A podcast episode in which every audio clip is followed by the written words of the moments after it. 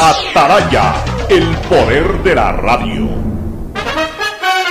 El siguiente es un espacio contratado. Radio Atalaya no se solidariza necesariamente con las opiniones aquí vertidas. El siguiente en Radio Atalaya es un programa de opinión, categoría O, apto para todo público. La hora del pocho, la hora del pocho se viene con todo en Radio Atalaya. La hora del pocho, la hora del pocho. Alfonso el Pocho Car y su equipo traen para ustedes la opinión política, la opinión deportiva, más premios, sorpresas, regalos para sus oyentes. La hora del pocho, aquí en Radio Atalaya, cada día más líderes. Buenos días, este programa es auspiciado por Aceites y lubricantes Gulf, el aceite de mayor tecnología en el mercado. Cuando necesites buenos genéricos, acude a la farmacia de tu barrio y pide genéricos de calidad. Solicita los medicamentos genéricos de Cuajén. Ven, visita y compra en Mole El Fortín. Recuerda que en promociones, Mole El Fortín te conviene. Mole El Fortín lo tiene todo. Viaja conectado con Internet a más de 150 países al mejor precio con el chip internacional Smart SIM de Smartphone Soluciones. Si ganas en la vida y quieres ganar en el juego, llegó el momento de que te diviertas con los pronósticos deportivos de Bet593.es. Regístrate ahora y recibe un bono de hasta 300 dólares. Bet593.es, sponsor oficial de la Federación Ecuatoriana de Tenis y con el respaldo de Lotería Nacional. Profe Alfaro, ¿cómo se festejan los goles desde el banco de la Tri? El festejo de un gol tenía que ser un festejo del equipo, no un festejo de un jugador. Y detrás del gol tenía que haber el abrazo de un equipo, porque siempre le decíamos, tenemos que ser más que 11 los que entramos a la cancha. De esa manera los 11 que entran sienten que desde el banco tienen el apoyo para que todos puedan lograr lo que tienen que lograr. Por eso creo que en este banco está sentado un país entero. En el fútbol bancos hay muchos, pero solo Banco Guayaquil es el banco de la tri, patrocinador oficial de la selección ecuatoriana de fútbol. Pedagogía, diseño, medicina, arquitectura, comercio, turismo, nutrición, literatura, computación, psicología, trabajo social, electricidad, agronomía, animación digital. La verdad es que tenemos tantas carreras que ofrecerte que no nos alcanzan en esta cuña. Ven a la Feria de Estudios de la UCSG y descúbrelas todas. Te esperamos este 5 de agosto, de 8 a 17 horas, en la avenida Carlos Julio Arosemena, kilómetro 1 y medio. Tenemos muchas sorpresas y beneficios para ti. Universidad Católica de Santiago de Guayaquil. Nuevas historias, nuevos líderes. Amor, ¿no crees que necesito comprar Vigen? Deja ver. Creo que no. No veo ninguna cana. Espera, mira, mira, acá hay una, mira. Toma la lupa. Todos van a querer participar en la promo futbolera Vigen. Presenta una caja vacía de Vigen Men para cabello, para barba y bigote en Western Union a nivel nacional. Reclama tu raspadita y gana camisetas, gorras, destapadores y además participas en el sorteo de 2 TV Smart. Todas las raspaditas están premiadas. Más info en arroba Vigen Ecuador. También participa Vigen Polvo. Solo en Claro tus paquetes prepago te dan el doble de gigas en la noche, como el paquete prepago de 4 dólares que te dan 2 gigas más 2 gigas para la noche, por 10 días. Actívalo en mi Claro o en tu punto Claro favorito y conéctate con el prepago que te da más gigas, más velocidad y más cobertura. Más información en claro.com.es.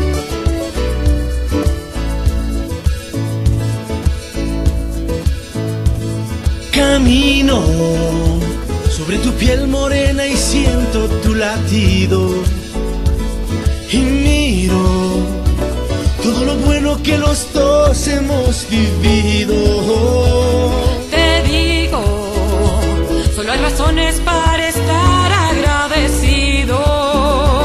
Es lo que somos y lo que siempre hemos sido. Cuando mucho hemos perdido. Somos lo mismo, porque peleamos contra el mismo enemigo. 680 Sistema de Emisoras Atalaya en su año 78. Reciban el saludo aquí desde la hora del pocho. En esta trinchera, en esta libertad, en esta columna de la libertad de expresión, honrando las iniciales de sus nombres completos, S, E, A, sistema emisoras Atalaya, radio seria, emotiva y altiva. Por eso Atalaya cada día más líder, una potencia en radio y un hombre que ha hecho historia, pero que todos los días hace presente y proyecta futuro en el Día de los Ecuatorianos. Este es su programa matinal, La Hora del Pocho, del sistema de emisoras Atalaya, de este jueves 18 de agosto del año 2022. Aquí estamos junto a ustedes para transmitir nuestros criterios, comentarios, análisis de la perspectiva y sobre todo del diario acontecer de la vida nacional en los diferentes ámbitos, en el político, en el social, en el económico, también en el deportivo, en su debido momento. Por lo pronto, pues voy a saludar con nuestro contertulio de los jueves. Hoy no contamos con Fernando Edmundo Flores Marín Ferfloma. Su señora madre está delicada de salud, está internada en una clínica de la ciudad de Guayaquil. Fernando está pasando obviamente por momentos muy tensos y por supuesto su absoluta prioridad del día de hoy y hasta que le dure esta situación, su absoluta prioridad debe de ser la salud de su señora madre a, la quien está, a, quien está atendiendo como no puede ser de otra manera. Así que nos solidarizamos con Fernando, ya le pedimos al padre Rómulo hace algunos minutos atrás que envíe una siempre envía una bendición para el panel, pero que haga extensiva esa bendición también a la señora madre de Fernando Flores por su estado de salud y estamos absolutamente convencidos que con la ayuda de Dios y de nuestra Santa Virgen, la mamá de, Fernando estará nuevamente recuperada en poco tiempo más. Esos son nuestros mejores deseos y también nuestra solidaridad, por supuesto, con él, eh, apoyándolo en todo lo que moral o físicamente podamos hacer, encantado de estar siempre al lado de un gran amigo como él. Bueno, el saludo de, en este caso, de Ricardo Ron Vélez, Don Richard, que se suma como todos los martes y jueves a nuestro espacio de la hora del Pocho. Ricardo, buenos días. Muy buenos días, Pocho. Un abrazo fraternal para todos los cientos de miles de radioescuchas del sistema, de emisoras Atalaya C80M. Un placer de partir contigo y, por supuesto, extrañando a Fernando, que está pasando unos momentos eh, un poco duros pues, con, su señora madre. Y bueno, yo también lo he sentido. Hace unas semanas también mi mamá tuvo un infarto. Le, ah, pusieron, le pusieron cuatro stents. Sobrevivió el infarto. Mi mamá tiene 85 años. Es muy dura, de esas antiguas rocas eh, muy, muy, muy duras. Agradezco a Interhospital que le hizo una, una, una atención muy privilegiada, un buen hospital. Eh, y ahora pues está de nuevo ingresada lamentablemente porque también sufrió un problema en la vesícula, una infección. Ya a esa edad ya las cosas ya no marchan tan bien, mi estimado Pocho, pero en cambio yo estoy optimista por la fortaleza de ella como, como roble, toda la vida me ha acompañado, toda su vida me ha acompañado y, estoy seguro que va a salir de esta también, así como estoy seguro que la mamita de Fernando también va a salir. Y, sí quiero aprovechar esta oportunidad para eh, traer a colación la importancia de los seguros médicos y sobre todo del IES, ya que por favor eh, las actuales autoridades eh, lleguen a acuerdos agradables, resuelvan los problemas con los prestadores externos ya, yo no voy a hablar jamás mal de los hospitales del IES, son muy buenos hospitales, hay muy buenos médicos. A mí yo lo pude vivir en vivo y en directo. Eh, Pocho, tú sabías que yo fui director provincial del Guayas del IES hace más, un poco más de un año. Entonces, realmente hay muy buenos profesionales. A veces hay ciertos tipos de categorías, ciertos tipos de, enfermedades que, o, emergencias que no se alcanza a llegar a, a la red de hospitales del IES, que tienen sus problemas graves, por cierto pero hay buen material humano, no todo es mal material humano, Pocho. Lo mismo con los hospitales del Ministerio de Salud, podríamos hablar de cientos de anécdotas, pero es muy importante la red de prestadores externos. Ojalá que el, IES, que tiene algunos problemas para pagar, las deudas se acumulan, se ha salido a la luz lo de las últimas licencias de Solca, ojalá que las nuevas autoridades del IES, el gobierno nacional, puedan paliar esta situación y mantener esa red privada absolutamente eh, estable para beneficio de los miles de afiliados y jubilados del IES a nivel nacional. Bueno, así es, ojalá que se pueda para bien de todos los afiliados. Ojalá que, y de los jubilados, ojalá que comencemos ya a, resolver eh, los graves problemas nacionales que verdaderamente nos tienen en este momento en un estado de estrés terrible, el de la seguridad. Hoy amanecimos con un nuevo atentado en la zona de la cooperativa Sad Bucarán, un nuevo acto de sicariato que se produjo esta mañana. Asimismo, también destacar el esfuerzo que hacen eh, ciertos policías, ¿no? Por ejemplo, cómo no distinguir, cómo no destacar la labor de esa mujer policía, demostrándose que Eh, Primero que hace rato que eh, dejó de ser débil el sexo femenino, al punto que tenemos hasta una medallista de oro en pesas que es precisamente mujer. O sea, ya eso es como para representar que hasta físicamente ya la mujer no es débil. Y por supuesto, espiritualmente, en su voz de protesta, la mujer incluso es más fuerte que el hombre. Porque es más empecinada a veces en, lograr objetivos que el hombre. El hombre a veces se queda tranquilo con ciertas satisfacciones, la mujer no. La mujer va hasta el final, hasta las últimas consecuencias. Y, y un ejemplo de eso fue esta chica policía que en un sector del norte de Guayaquil persiguió a unos delincuentes, los persiguió, o sea, no es que eh, hizo presencia, los el delincuente salió corriendo, ojo, delincuente armado, y ya ella hizo el intento y hasta ahí nomás. No, ella creo que hasta, hasta se embarcó en un taxi. Eh, la cuestión fue que logró interceptar medio kilómetro más adelante, logró interceptar al delincuente, lo neutralizó físicamente. O sea, entró al cuerpo a cuerpo con ese delincuente y lo logró neutralizar. Parece que la, señorita o señora, no señora, porque la entrevistaron, eh, tiene familia, tiene esposo, hijos. Parece que la señora incluso ha aprendido artes marciales a buena hora y, y- y logró neutralizarlo a este policía. Y mira tú, ¿no? Mira tú cómo desgraciadamente seguimos con el, la mala interpretación o la desconfianza que da el uso del arma. Que a pesar de que ese delincuente estaba armado, y la chica también, o la señora también, la señora policía, porque se la, se la ha visto en algunas tomas con, su pistola ahí, o sea, tiene, tiene- puede poseer armas. Sin embargo, tuvo que ir al cuerpo a cuerpo para neutralizar al delincuente. Tuvo que ir al cuerpo a cuerpo porque ella bien pudo haber usado su arma, pero tiene desconfianza como todos los policías. Pero en todo caso, finalmente el objetivo de la señora policía para beneficio de la colectividad se cumplió. Este delincuente fue agarrado por la policía, por la señora policía, y vale la pena resaltar ese tipo de labor. Nosotros nos quejamos de la policía. Cuando hay este tipo de cosas también las debemos de resaltar. Pero no queremos que esto sea la excepción, sino la regla. El asunto no es que no hay nadie o no hay un policía que actúe bien. Pueden actuar muchos bien, pero también hay muchos que no están actuando.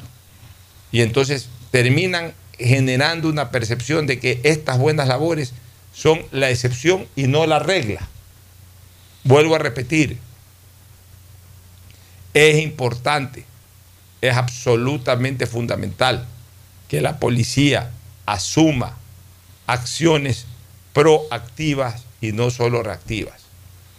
Proactiva significa que estén custodiando para que cuando se produzca un acto puedan actuar como esta mujer policía. Las reactivas son las que vemos casi siempre, de que se produce el hecho, queda consumado el hecho, la muerte, la bomba, el robo, lo que sea, y cuando se ha producido el hecho y con el delincuente lejos del teatro de los escenarios, del teatro, del teatro de los hechos, ahí recién aparece la, la policía a pedir información para ver qué se puede hacer. Entonces necesitamos una policía proactiva y no una policía reactiva. Ah, que también sea reactiva cuando ya dentro de un trabajo de proactividad igual se escapen eh, actos delincuenciales, bueno, igual que tenga una alta capacidad de reacción, sí. No es que estamos diciendo que solamente vigile y que si se produce un hecho no haga nada, no. Que también sea reactiva, positivamente reactiva, pero por sobre todas las cosas sea proactiva. Es decir, que lo impida. Porque al final, sí, a todos nos interesa que agarren a un delincuente. Pero más nos interesa que el delincuente no nos haga daño. Mañana matan a una persona. Ya, el daño está hecho. La persona está muerta, sus familiares están inmensamente adoloridos, y yo diría eternamente adoloridos, sobre todo los familiares cercanos. Una madre nunca se le va a ir el dolor de, de que asesinen a un hijo, de que se le muera un hijo en general, y más aún si es un asesinato, un padre, una viuda, o unos hijos, nunca van a, nunca van a superar ese dolor. O sea, el daño está hecho. Bueno, igual que agarren al delincuente. Pero mejor sería que no haya ese daño. Y la mejor manera de que no haya ese daño es mejorando al máximo la protección de las ciudades. Es decir, una acción proactiva de la fuerza pública para evitar que se desarrolle. Y si ya, a pesar de aquello, se, se desarrolla un acto, pues ahí sí a perseguir a toda costa al delincuente hasta agarrarlo y hacerle pagar por sus Y ahí así entraría a complementar la labor, obviamente, pues la fiscalía, la, función judicial, que son los que tienen que tomar la posta a la acción policial que solamente queda en el aprendimiento y en la entrega. Porque también la gente que no conoce de derecho, no tiene por qué conocer de derecho más allá de lo básico, bueno, aunque este es un tema básico, pero por eso estamos también los abogados para explicarles. En el tema de la delincuencia, los policías tienen solamente dos funciones, aprender y entregar, cuando es delito flagrante.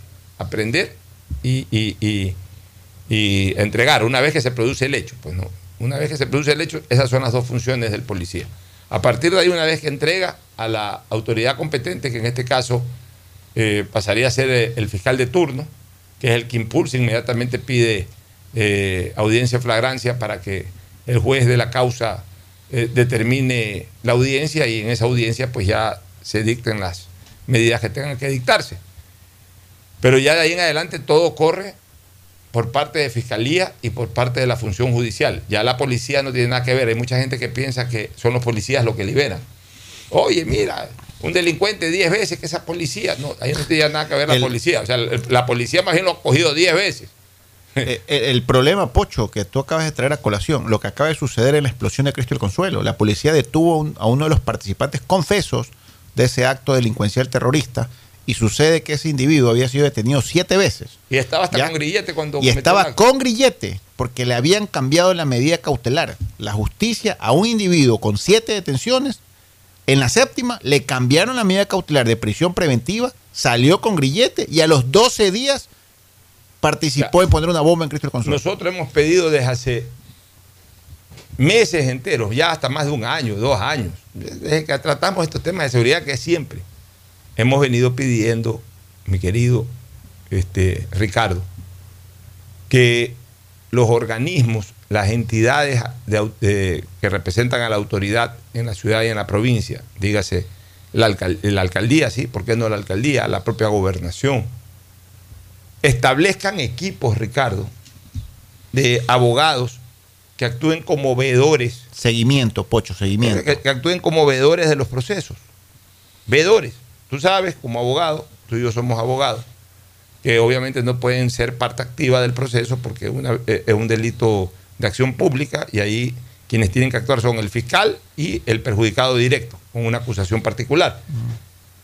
En este caso, el municipio o, la gobernación no, no tienen por qué actuar como parte procesal, pero también todos sabemos que el, el- el- el derecho penal es un derecho público, que las audiencias son públicas, y entonces ahí sí puede estar un representante, eh, un abogado que vaya como vedor, como observador, y una vez que él observe, tome nota, no va a poder hablar, no va a poder decir nada, pues sí va a poderle llegar y llevar a la autoridad política la información. Oye, este fulano tiene siete detenciones previas y en este momento el juez tal, ante la anuencia del fiscal tal, le ha dado cambio de medida cautelar de prisión preventiva, se, le- eh, se la ha cambiado a grillete y a presentación periódica. Entonces ahí sí, la autoridad política puede hacer la denuncia específica. El día de hoy, en el juzgado tal, el juez tal, y teniendo como fiscal a fulano de tal, el delincuente tal, con nombres y apellidos, que tiene siete, acaba de ser eh, eh, modificada su medida cautelar y hoy está nuevamente en la calle. Pero Pocho, disculpa que te diga, pues para eso está el Consejo de Legislatura, que de paso está en la picota ahorita, pues no sabemos si se van, se quedan, se van, se quedan. ¿Ya? Pero en cada provincia hay un director provincial administrativo y un director provincial de disciplina. ¿Ya? Que tranquilamente pueden hacer seguimiento o in- iniciar de inmediato acciones para sancionar a aquellos jueces que lo hacen. Porque en este caso de la explosión de Cristo el Consuelo, la policía nos cuenta la historia que el tipo tiene siete detenciones, que le cambiaron la medida cautelar, pero nadie me ha dicho el nombre del juez que lo hizo. Yo sí quiero saber qué juez penal ya autorizó el cambio de medida cautelar de un tipo que 12 días después cegó la vida de 5 o 7 Pero, personas. pero es que, a ver, pero déjame un poco diferenciar mi idea de lo que tú dices, este, Ricardo. No, yo, yo entiendo el veedor, Pocho, está bien, que haya Es que el veeduría, Es que escúchame, el, ya el- ciudadana, que el municipio gaste recursos para eso. La gobernación. Ya con la gobernación, que haga un equipo que haga seguimiento a todos estos casos. Es que cuál es la idea, Ricardo, déjame explicarte, déjame explicarte cuál es la idea. La idea ahí es de que este vedor le lleve la información técnica a la autoridad, a la autoridad política, en el momento en que se desarrolla la situación. Entonces, ese tipo, ese criminal que fue a poner la bomba a Cristo del Consuelo, en el momento en que lo están liberando, 15, 20 días antes de- de- del hecho del Cristo del Consuelo, ya el- el- la colectividad eh, ya, ya hubiese conocido del caso, de que ese tipo que por otras causas ha estado siete veces preso o seis veces preso, para la séptima vez cometió un nuevo delito y lo aflojaron. Entonces ahí sí, ya con esa denuncia, que la autoridad política la haga al público en general y también presente inmediatamente la acción al, al Consejo de la Judicatura, ya ese tipo no hubiese, no hubiese estado libre para cometer el acto en, en Cristo del Consuelo. Para matar cinco personas y volar Para eh, matar ocho cinco casas. personas y pues. volar ocho casas. O sea, lo que te Ya. quiero decir, Eh, es- es- esa es la acción proactiva, es decir, anticiparse.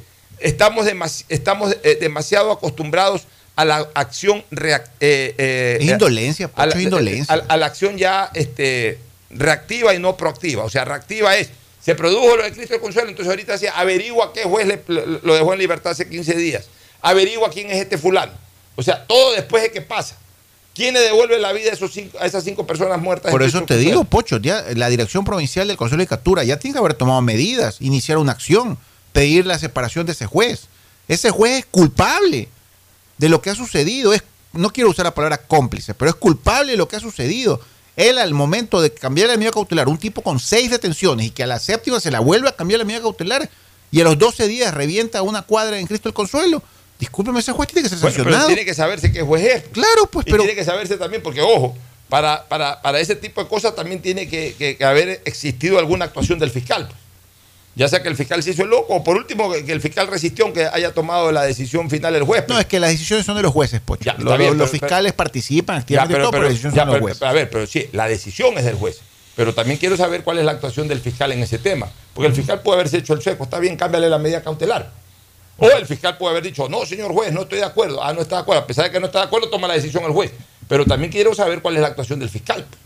Porque el Claro. fiscal pudo haberse opuesto o a lo mejor no, no se opuso. Entonces, todo eso, para eso debe de existir la veeduría judicial. ¿Quiénes deben de fomentar la veeduría judicial? Las autoridades que de alguna u otra manera tienen que ayudarnos a resguardar la seguridad ciudadana, el- poder central, que es en este caso la gobernación, el poder municipal, Uh. que también puede ayudar en esto. un llamado para la doctora Cintia Viteri o para los candidatos que están en plena campaña. Lo que tú dices me parece una excelente idea, Pocho. Si nos gastamos 50 millones de dólares en camionetas, en patrulleros, en, en- en cámaras de televisión, de seguridad, de, este, etcétera, etcétera, etcétera, armamento, etcétera, gastémonos un billete y hagamos un cuerpo de veeduría para que hagan un seguimiento permanente de toda esta situación y que le expliquen a la ciudadanía a través de las redes del municipio lo que se está haciendo y se está o- impidiendo o que de- pase. O de la gobernación. O sea, ahí es cuando yo digo hay que unirse. O sea, sí se puede.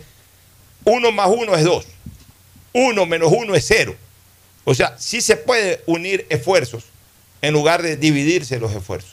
Vámonos a una pausa para retornar ya con temas políticos, este. Excelente, Pocho, vamos. El siguiente es un espacio publicitario apto para todo público. Bet593.es Asunéis dentro y fuera de la cancha con Bet593.es. Diviértete y gana con pronósticos en tenis y miles de eventos deportivos.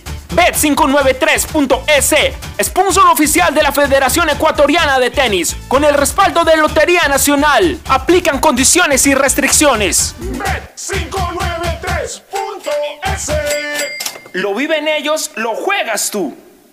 La seguridad se amplía en toda la ciudad y llega a tu barrio. 3.750 nuevas zonas videovigiladas con 15.000 cámaras y megáfonos nuevos a disposición de tu seguridad y la de tu familia. Con tecnología que permitirá detectar alertas, amenazas y emergencias en tiempo real, generando así una respuesta automática y una alerta inmediata. Cada cámara cuenta con tecnología de primer nivel y alta definición, con reconocimiento facial y lector de placas vehiculares. Hemos venido y seguimos brindando más herramientas para seguir protegiendo a Guayaquil, porque tu seguridad es primero. Alcaldía de Guayaquil. Durabilidad,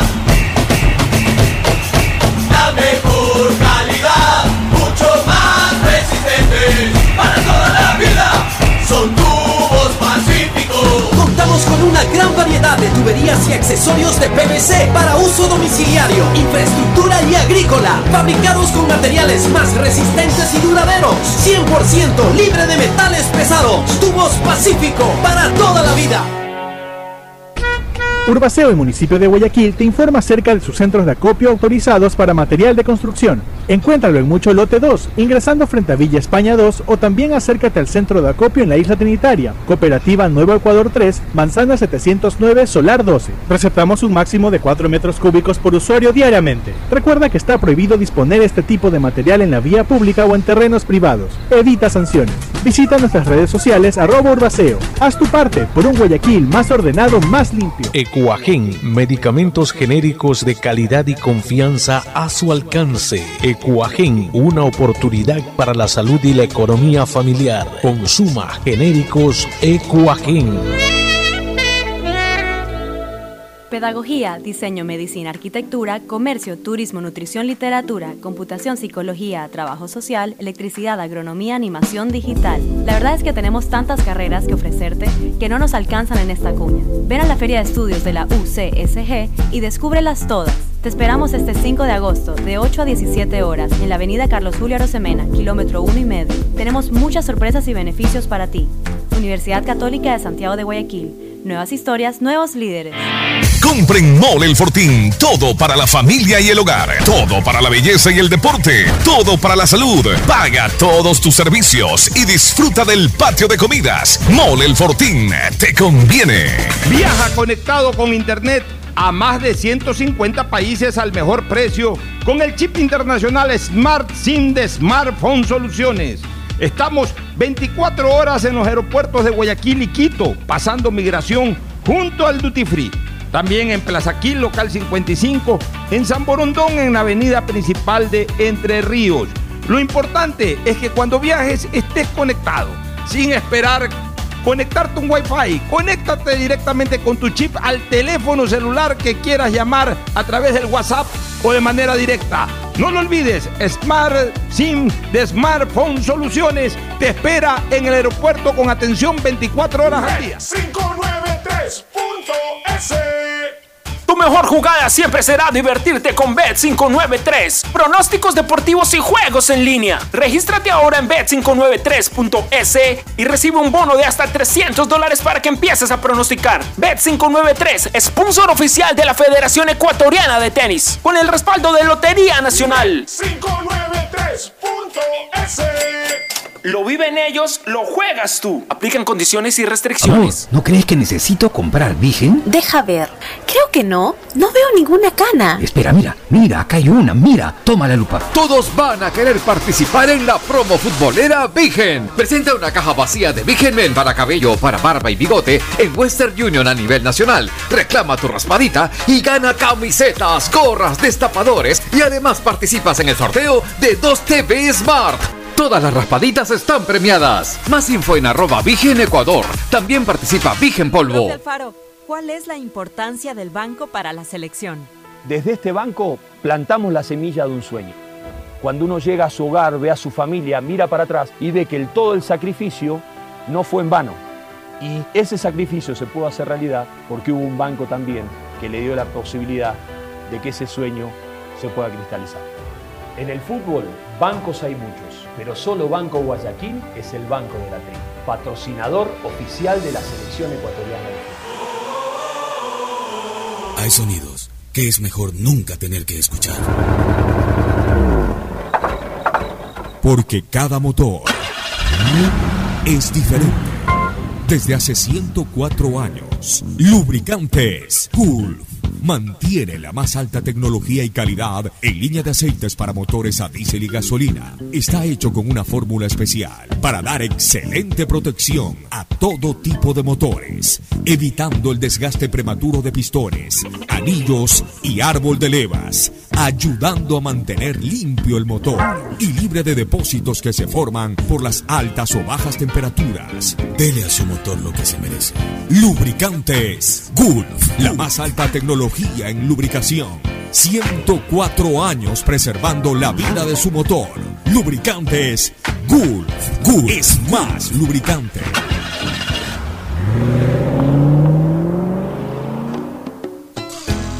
Fin del espacio publicitario. Usted está escuchando un programa de opinión, categoría O, apto para todo público.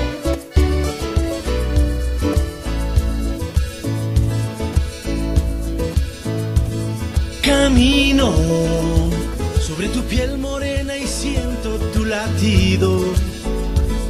Y miro todo lo bueno que los dos hemos vivido.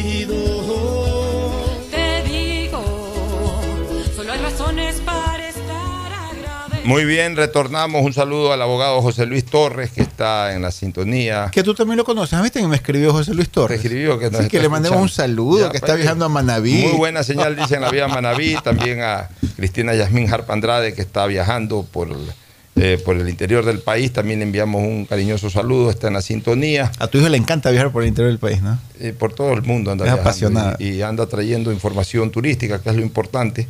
Así que un saludo a todos nuestros oyentes acá en Atalaya 680 AM, en este su programa La Hora del Pocho, junto a don Richard, a Ricardo Ron Vélez, que esta tarde se va de calor político con el sociólogo del caviar y la revolución, Stalin Alexis Poveda Granoble. Lo único malo de mi irrupción en Atalaya, mi estimado Pocho, es que usted se hizo más vago, porque usted ya no va, ya no quiere estar en calor político No, yo todos los- sí, yo voy, yo, yo cojo un día a la semana, Pero coge los dos como antes, pues. Pero es que sabes que es complicado ahorita por una sencilla razón. Primero porque estamos tres y podemos hacer el programa dos. Es hasta un poquito más eh, interactivo cuando solamente son dos. Eh, igual tres, eh, tres es un buen número para hacer un panel. Segundo porque también se me han concentrado una serie de actividades. Mire, yo estoy más de 100 horas al día. ¿Cómo va a estar más vago? Estoy más, eh, tengo 100 horas a la semana, perdón, al día, a la semana. Tengo 100 horas a la semana de estar al aire. Mire, Te desgastas mucho con Guachito en ese programa de televisión. vea, en- acá en la hora del pocho estoy ya dos horas y media, porque ya subimos a- hasta la una de la tarde. Claro, en la nueva parrilla de Atalaya, la por nueva cierto. parrilla de Atalaya que está espectacular. Está espectacular, la en, la tarde, la presencia de Antucubilla desde el 15 de. Desde el otro lunes, el próximo desde- lunes. desde el- sería ya desde el. Desde el, El, si el próximo lunes, o el sea. próximo lunes es 21, creo. A ver, no, es 22. Sí, 22, lunes 22. Desde el lunes 22 va a estar Antucubilla con un lindo programa deportivo en las tardes, eh, calentando la parrilla mundialista. De sistema 4 a 5 y media, creo que es. Este, eh, está ya ahora eh, de 2 a 3, un muy buen programa deportivo liderado por Pedro Cabrera, Douglas Barahona, de 3 a 4, eh, ese grandísimo programa que a mí me encanta realmente, el de Manuel Adún, con, con eh, Checho Vera Echeverría, Con Edgar Carlitos. Pelusa Bustamante y con Carlitos Usategui, un lindo programa realmente. A las 4 va a tomar la posta eh, Antucubilla con una gran... Con eh, Belkis Loro. con Belkis Belkis Lor, Lor, que, que es una, eh, es una experta chica. en fútbol, ¿ah? No, a ver, ella es graduada en la, en la academia de, de Menotti en Argentina. Ella es entrenadora de o fútbol. sea, ella es menotista. Ella es menotista, o sea, le gusta el fútbol arte y aparte de eso es comentarista eh, deportiva, de radio, se ha unido aquí a Atalaya. Yo la conozco hace mucho tiempo y es una chica muy, muy agradable que estoy seguro que le va a encantar a nuestros Bueno, radioescuchas. entonces de 4 a 5 y ah, 4. y es técnica de Barcelona, Ah. de la- del equipo de femenino sub-16. Mira tú, entonces eh, de- definitivamente ahí va a haber condumio, contenido eh, en cuanto a conceptos futbolísticos. Ya, después a las 5 y cuarto vienen las entrevistas de la mañana, un resumen, hasta que entramos a calor político. O sea que realmente tenemos una linda parrilla. Pero, pero a mí también se me ha cargado mucho el trabajo. Vea, yo tengo ahora dos horas y media en la hora del pocho. No. Ya, los lunes y martes hago dos horas muy temprano eh, en, en- en una importante radio FM. De ahí tengo el programa este de, de- de- de- YouTube, que se llama Esto es Fútbol, dos veces a la semana, que es hora y media cada uno de estos programas. Ese programa te desgasta mucho con Guacho Sánchez. No, no me Mucho desgasta nada. Eh, eh, o sea, es parte de mi parrilla de actividades. Y el domingo, no lo hago en vivo, grabamos el programa en, un- en una importante radio deportiva también de, de Guayaquil y del país. Eh, hago un programa de historia del fútbol. Entonces, pues tengo que prepararlo y de hecho la preparación y la grabación de ese programa también me toma un tiempo. Entonces yo estoy realmente con muy poquísimo tiempo disponible. Entonces eh, me cayó de película su eh, presencia Irrupción, en Atalaya. irrupción. No, irrupción, no, su presencia en Atalaya. Me cayó de película porque ya pudimos compartir, eh, ahora sí, entre los tres pudimos compartir ese tiempo que antes lo teníamos solamente Stalin Poveda y yo los días martes y, y- y jueves. Bueno, oiga, vamos ahora al, al- al tema político, que es lo que le interesa a la gente también, esta situación que se está dando en la superintendencia de bancos mira estas posiciones muy cambiantes, ¿no? Raúl González el día de ayer en, un- en una entrevista en horario tempranero con, con la posta, dijo de que definitivamente renunciaba, de que daba un paso al costado. Eh, eh, no, O sea- este, un programa de JJ creo que fue. O, o en el Sí. programa de, de Jimmy Un Jairal. café con JJ. Un sí. café con JJ, pero tomó el audio, la posta. La posta y lo yo vi, replicó. yo lo vi en la, en la cuenta Digital de la en la cuenta digital de la posta. Y está clarito lo que él dice. Pero ayer de tarde ha sacado un comunicado señalando que él no tiene inconveniente en dar un paso al costado porque va a esperar la resolución judicial. O sea, alguien lo llamó o algunas personas lo llamaron, oye, ¿qué te pasa? Nos las estamos jugando por ti. Y ahora vienes con que ya vas a renunciar. Quédate ahí. Entonces el tipo, ah, bueno, me quedo. Todo esto, todo esto, desgraciadamente, mi querido Ricardo, nos hace suponer de que la situación es muy tirante en el país, el juego de intereses, personas que se prestan para estar en medio de ese juego de intereses. Y la verdadera conveniencia para el Estado finalmente no se da. O sea, tú te imaginas en este momento un punto tan sensible de la colectividad como es el sistema financiero ecuatoriano, que esté pasando por, por esta acefalía.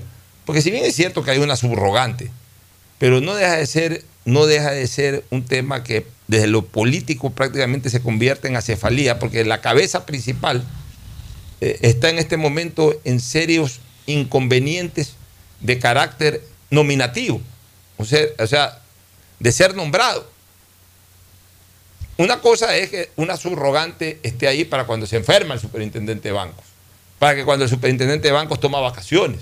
Para eso, para eso es la subrogancia. O para cuando el superintendente de bancos es destituido, como ocurrió, asume una eh, subrogancia hasta que se nombre al nuevo superintendente de bancos. O si que ya falta poco tiempo, pocos meses, y el superintendente titular se muere, renuncia, lo, eh, destituyen o lo que sea, y faltan pocos meses, ya no se va a nombrar a un nuevo superintendente, bueno, esa persona, ese, ese funcionario subrogante completa el periodo. Para eso es el subrogante o la subrogante, para completar, para tapar un hueco temporalmente.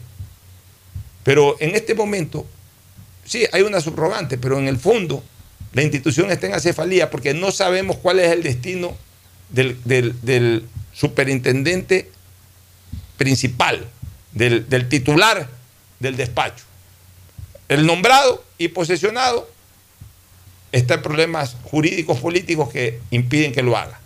Y mientras este señor esté ahí, va a haber dificultades para nombrar a uno nuevo, porque hay una contraposición entre el nombrante o designante y el que posesiona.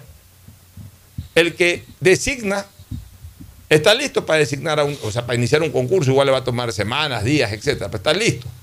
Pero el que posesiona ya posesionó y no va a posesionar al que sea designado más adelante. Entonces, el problema está. El problema está porque si el que designa no lo quiere hacer, entonces no hay quien designe a un superintendente de bancos. Pero si el que posesiona no lo quiere hacer, así haya quien lo designe, no lo posesione y por tanto tampoco puede entrar en funciones. Entonces estamos en una cefalía. Por más que haya una subrogante, la titularidad de la superintendencia de bancos está en acefalía. Y eso de alguna u otra manera sí afecta al desenvolvimiento de esa intendencia en el tema de control del sistema financiero ecuatoriano. Mira, Pocho, vamos a decir algunas verdades interesantes, porque este tema despierta mucho morbo, pues, ¿no? Eh, más allá de los temas jurídicos, constitucionales, que hay ríos de tinta pues expresados por diferentes juristas. A veces ser jurista es complicado, porque muchos juristas le ponen el, corazón de odio anticorreísta o del corazón de favorable al, al lacismo. Es muy difícil buscar a veces criterios jurídicos lo más objetivos posible. ¿ya? Pero en este caso de González, que yo creo que, como tú decías, él no se expresa bien. Eh, No lo hago por burlarme de él, por si acaso, pero parece que él en, su, en su intensidad de, de lo que quiere expresar, como que no se expresa bien y por eso comete esos errores de que da a entender como que se retira, cuando él realmente no se ha retirado. ¿Ya? Entonces, eh, primero, pues mi estimado Pocho, él dijo ayer algo muy importante al momento de la entrevista de Un Café con JJ, porque esa sí me permití verla completa en el Twitter. Él dice que alguien lo llamó de la super de bancos a proponerle formar parte de la terna. pero no dijo quién. ¿Ya? Pero anteriormente había dicho de que la primera persona que lo llamó a pedir que se baje de la terna es la señora Ruth Arregui, ex superintendente de bancos titular, elegida por el Consejo de Participación Ciudadana Transitorio y censurada y destituida por la Asamblea Nacional. Y como él era liquidador de Banco Territorial y liquidador de Mutualista Guayaquil, y estuvo liquidador hasta el último minuto cuando fue designado por este Consejo de Participación, yo deduzco, no es que soy Sherlock Holmes o soy investigador o soy pesquilla, ya, pero yo deduzco de que la señora Ruda Regui fue quien lo incluyó en la terna del presidente de la República, ya, porque obviamente quien estaba liderando la terna era la señora Rosa Matilde Guerrero, que a su vez era asesora de la señora Ruda Regui y que antes de ser censurada y destituida, Ruda Regui la sentó abajo de ella para que si era censurada, como efectivamente fue, ella asumiera la subrogación de la superintendencia de bancos. La nombró intendente de bancos, se comió la asamblea a la superintendente y la señora Rosa Matilde, Rosa Matilde asumió la superintendencia. Entonces, cuando yo hago todas estas deducciones, a mí me parece, porque nadie dice quién le armó la terna al presidente, eso es un secreto de ultratumba, ¿ya? Porque estoy convencido que el señor presidente de la República, Guillermo Lazo, no tenía idea quién es Raúl González y no tenía idea quién es el tercero. A duras penas habrá conocido a doña Rosa, Rosa Matilde Guerrero. Entonces, yo sí me atrevo a de- decir de que quien armó la terna para la firma del señor presidente de la República es la señora Ruda Rey. Y la señora Ruda Rey es la responsable real de todo lo que ha sucedido. De hecho, por Ya. eso lo llama, porque tiene la confianza en llamar. Por eso lo llama. Por eso lo llama. Es la primera que lo llama a Raúl González decirle salte. Porque a Rosa Guerrero se la comieron. Y, eso no era lo esperado por el gobierno nacional. No era lo esperado por Guillermo Lazo. No era lo esperado por el entorno de Guillermo Lazo. Y no era lo esperado por Rueda Rey. Esa cuestión fue una situación que tambaleó el procedimiento de acertación. Ahora, ahí hay un error nato del presidente de la República. Si yo voy a firmar una terna, yo tengo que conocer a los tres de la terna y yo estoy dándoles mi confianza, mi responsabilidad a- al ponerlos en una terna que va con mi firma y rúbrica porque la constitución así lo dice, no lo dice él o lo decimos nosotros, lo dice la constitución. Entonces, yo creo con el debido respeto que el presidente Lazo ahí se le durmió el diablo, como dice vulgarmente nuestra gente, y confió en una terna que se la redactaron, se la armaron, terceros. Y yo le echo la culpa, yo, Ricardo Ron, a la señora Ruda Rey, que porque ella, seguramente ella lo nombró a Raúl González, no, seguramente ella lo nombró a Raúl González, liquidador de territorial y del mutualista Guayaquil, y porque lo conocía y confiaba en él. Y por eso es que ella lo llama a Raúl González y dice, pana, vente que te voy a meter en la terna. pa-". Y le ha de haber dicho de relleno, lo que pasa es que Raúl González no dice eso. Pero le dice, puta, tráeme los papeles, y yo te pongo en la terna, chuta, chéverísimo. Y Raúl González, colaborador, que su jefa directa le dice, vamos a la terna, ¿qué vas a decir tú? No, no quiero, no, ya chévere, que es un honor, me quede en el currículum, en la hoja de vida. Y bueno, pero Raúl González, en el camino, ¿qué pasó? Es lo que no, no sabemos. Yo te voy a decir qué es ¿Ya? lo que, que pasó en el camino. Pe- pe- déjame acabar un tema importante. Entonces, ahora llega una nueva terna a la superintendencia de bancos a raíz de esta situación de la jueza Larissa Ibarra de San Borondón. Hasta- Hasta el nombre ya me lo sé de memoria, ya, ya está tan berreo el tema que ya me sé hasta el nombre de la jueza de San Borondón. ¿Ya? Y lo que don Hernán Ulloa menciona en todos los medios de comunicación es que vamos a hacer la nueva terna, vamos a continuar, yo tengo que cumplir. Bueno, esa es otra explicación, esa es otro- otra discusión. Pero lo que yo quiero saber es que él tuvo cuatro votos para elegir a Raúl González, porque el señor Francisco Bravo, que votaba con él en todas las votaciones, era parte de esta mayoría que lo eligió el presidente, ya decidió pues irse en contra del criterio de don Hernán Ulloa y votó a favor con Sofía Almeida, con Juan José Dávalos y con el señor Rosero, y lo eligieron a Raúl González. Entonces yo me pregunto, ¿qué va a hacer Francisco Bravo cuando el señor Hernán Ulloa ponga a consideración del Pleno del Consejo de Partido Ciudadana la- el inicio del procedimiento para elegir a la nueva, un nuevo supre de bancos de la nueva terna? Eso es lo que yo quiero saber. Que alguien le lleve el micrófono al señor Francisco Bravo, ya que votó por Raúl González, en contra del, del- del- de la voluntad del señor Hernán Ulloa, a ver qué va a hacer por Francisco Bravo. ¿Va a votar a favor de iniciar un nuevo proceso? Eso es lo que a mí me gustaría saber, Pocho. Disculpa, correcto. Así es. Ahora, mira, lo que tú has dicho es clarísimo y está totalmente ajustado a la realidad. Yo lo que voy es a continuar un poco con la especulación, que tampoco nos consta, pero con la especulación en base a la lógica. Por eso te digo que esto es lo- morbo, es morbo. de lo que ha ocurrido. Yo creo que González fue convocado a esa lista tal cual como tú lo dices. Normalmente, ¿qué suele ocurrir? Que el, el presidente de la República, cuando son ternas del presidente de la República eh, eh, primordialmente, pone en una terna a la primera persona, a la de su predilección, la pone a encabezar la terna. Entonces, siempre se evalúa a todos, pero se le da prioridad a la persona que encabeza la terna. Porque partamos de un hecho. Al final de cuentas, es una voluntad del presidente de la República. Porque no, no, no es un candidato del presidente de la República. Todos son candidatos del presidente de la República. Correcto. Todos son candidatos del presidente de la República. O sea, no es que eh, el presidente manda uno, el poder legislativo manda otro, el poder judicial manda otro, y de entre los tres poderes del Estado se elige a uno.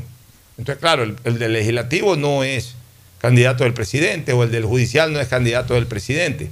Entonces, bueno, como son de tres instancias distintas, ahí nadie tiene por qué tener prioridad. Pero cuando una sola persona que representa un poder, en este caso el presidente de la República, representa el poder ejecutivo, envía una terna, el que encabeza la terna es el de prioridad para el presidente, es el favorito del presidente, es el que el presidente quisiera. Y no está escrito en piedra ni ninguna norma legal. No está escrito en Los piedra, tres pero- tienen exactamente la misma posibilidad. Ya. Pero lo que tú dices. Pero la costumbre. La costumbre es que el que encabeza la terna tiene una cierta preferencia. que no necesariamente va a ser el designado. Ya hubo un ejemplo en el gobierno de Moreno. Moreno se le fueron eh, dos, dos vicepresidentes. Dos vicepresidentes, tres vicepresidentes se le fueron a Moreno. Tres. El primer vicepresidente que se fue por el tema judicial, Jorge Glass. ¿Qué hizo Lenín Moreno? Armó una terna, puso de primera de la terna a María Alejandra Vicuña y a otras dos personas más que ni recuerdo. La Asamblea le eligió a María Alejandra Vicuña. ¿Por qué? Porque, a ver, por ejemplo, de acuerdo a la constitución del 79, ahí ni siquiera el presidente mandaba ternas. La asamblea de. La designaba. asamblea el designaba, o sea, ahí había el cabildeo político, las fuerzas políticas ponían al vicepresidente. Lo que pasó De con el vicepresidente Gustavo Novoa. No, no, no. De hecho, ya Novoa no, ya Novoa fue con estos nuevos eh, sistemas constitucionales. Lo que pasó con León Roldós Aguilera. Correcto. León Roldós Aguilera surge del- de la propia. eh, a ver, no, el presidente podía mandar un candidato y la Asamblea, o en esa época la Cámara Nacional de Representantes, podía poner otros candidatos, o no recuerdo si es que eh, la Cámara ponía todos los candidatos. Pero la cuestión fue que ahí, por ejemplo, sí terciaron para vicepresidente de la República León Roldós Aguilera y Rodolfo Vaquerizo Nazur. Y finalmente ganó las elecciones dentro del- de la Cámara Nacional de Representantes León Roldós Aguilera y por eso se posesionó como vicepresidente del Ecuador. De ahí en adelante todos los otros vicepresidentes, que han sido algunos elegidos por el Congreso o por el Poder Legislativo después del año, después de la década de los 90, algunos, eh, el que reemplazó a Dajic, el que reemplazó, el que después fue vicepresidente eh, para, para el gobierno de Fabián Alarcón, el que reemplazó a Gustavo Novoa, que asumió la presidencia y obviamente pues, hubo que nombrar un vicepresidente, el que reemplazó a Alfredo Palacio, incluso yo ahí voté por Alejandro Serrano Aguilar, porque Alfredo Palacio subió a presidente y, y- y- y hubo que elegir un vicepresidente. Y, y todos estos en la época de Lenín Moreno, todos vinieron de una terna del presidente y siempre ganó el que encabezó la terna. Pero en el gobierno de Moreno, ¿qué ocurrió? A la salida de Glass, Moreno envió una terna con María Alejandra Vicuña a la cabeza, se la pusieron a, a María Alejandra Vicuña. Problemas con María Alejandra Vicuña, eh, se destituyó o renunció a Alejandra Vicuña, entonces quedó vacante el puesto de vicepresidente, el vicepresidente de la República mandó una nueva terna encabezando la misma a Otto Sonejosne. La Asamblea designó a Otto como vicepresidente de la República. Pasaron unos cuantos meses, año y pico, y Otto decidió asimismo dar un paso al costado, retirarse de la vicepresidencia de la República, renunció, quedó vacante, y el presidente de la República mandó una nueva terna, encabezando María Paula Romo, en segundo puesto el Juan Sebastián señor, eh, Roldán. Juan Sebastián Roldán, y en tercer puesto la ciudad María Alejandra Muñoz.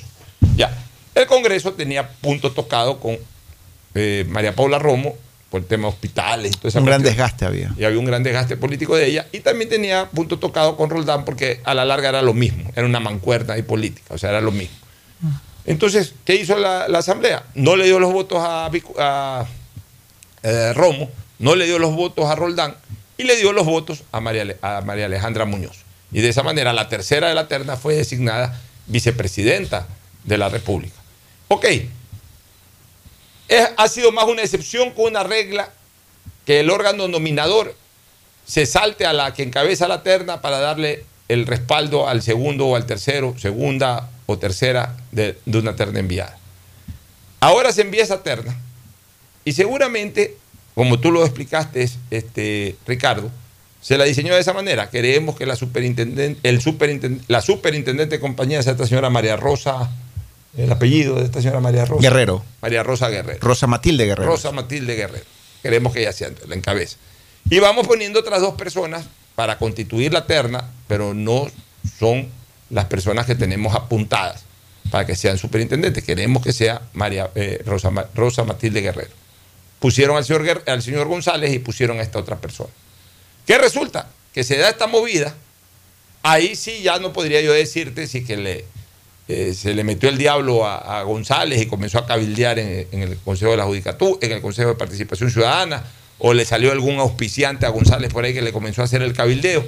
La cuestión es que no le dieron el apoyo a esta señora Guerrero y quedaba entonces González y la otra persona. Bueno, González la destituye del proceso en el Consejo de Participación, porque ella tenía título de socióloga. ¿A quién? A, a la señora Rosa Matilde Guerrero. perdón. La destituye eh, del proceso. La palabra no es destituir, la, ah, la da de baja, por decirlo de alguna manera, en el proceso, argumentando de que ella, lamentablemente, tenía un título que no era inherente a las funciones de superintendente de bancos, que era, ella era socióloga, si no me equivoco. Tenía dos maestrías en finanzas, en banca y finanzas, No la las, maestrías. Mira, no la quisieron Ya. nombrar. Por eso yo te digo que ahí alguien lo auspició a Guerrero o el propio Guerrero se le, se le metió el diablo ahí y, y se movió. Eh, eh, entró bonito a la lista ahí como relleno. Y, y esos alguien vienen de la asamblea también, Ya, estimado Pocho. digo, ¿eh? no solamente en el Consejo de Participación. Entró bonito, al- entró bonito como relleno. Y a lo mejor, digamos, pensemos de buena fe. El hombre entró bonito como relleno. Ya está mi nombre. Ni- Negro. leer ni escribir. Sigo, sigo trabajando en mi tema del Banco eh, Territorial. Cuando de repente por ahí alguien, aló. Sí, sí, Guerrero, sí, Guerrero. Ya, No, este González. Eh, Perdón, González, sí, González, hablemos un ratito. Hablemos un ratito. Vamos a tomarnos un café. Tomémonos un café por aquí, por allá. Tomémonos el café por aquí, por allá. Oye, ¿quieres ser superintendente de banco? No, que mira que me han puesto ahí. Cuidado se fue a tomar el café con don Lucho con No Ferdinand sé- Álvarez. No sé con quién, pero, no sé con quién, pero bueno, ok. Pero no, no, te estoy hablando en serio. ¿Quieres ser superintendente? Bueno, no me disgustaría. Bueno, ya, mira, se va a caer esto, tú vas a entrar. Así el gobierno te diga que, que te retires y ya no te retires porque ya están los votos para que tú seas el superintendente de banco. Ya, se le metió O- el diablo, pues o- la ambición, el interés. O cuidado es don Fidelio. Ya, no sé quién, pero se le metió, se le metió el interés ya, se le prendió el interés. Y actúa deslealmente.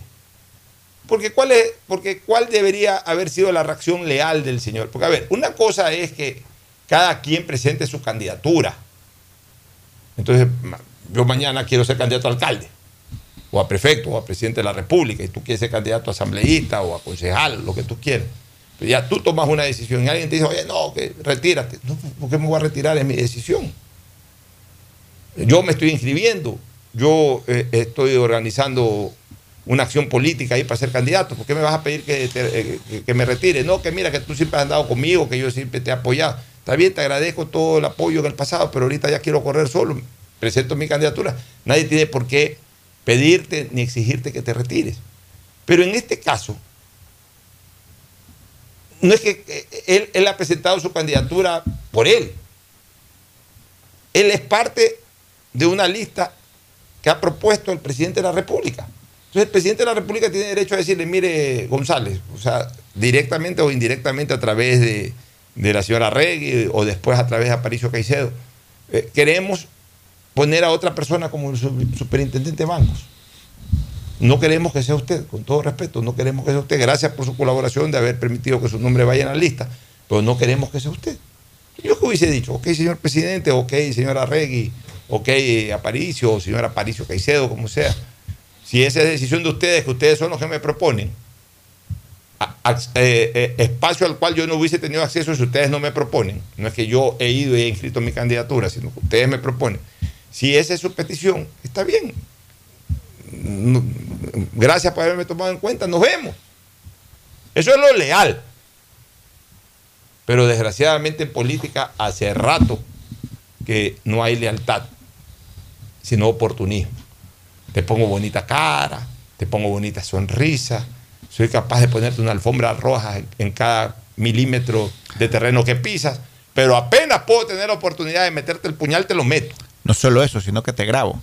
Y te grabo y todo, o sea, Y filtro la grabación. y filtro y todo ese tipo de cosas. Porque, porque él ha dicho que él no ha, grabado, él no ha grabado, pero discúlpame, Pocho, con todo respeto al ingeniero González, es, es muy difícil creer que él no grabó la conversación Entonces, entonces con el asesor presidencial. ya, entonces realmente ya una persona que actúa de esa manera ya no le hace un bien al país, porque eso qué quiere decir que, que la gente se, eh, se rasga las vestiduras con tal de agarrar un cargo de poder. Y el país no necesita a personas que hagan lo posible o lo imposible por llegar al poder.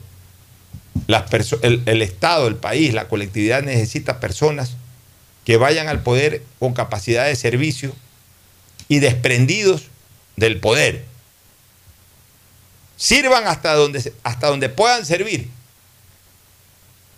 No agarrarse al poder incluso ni siquiera para servir, sino para tener poder.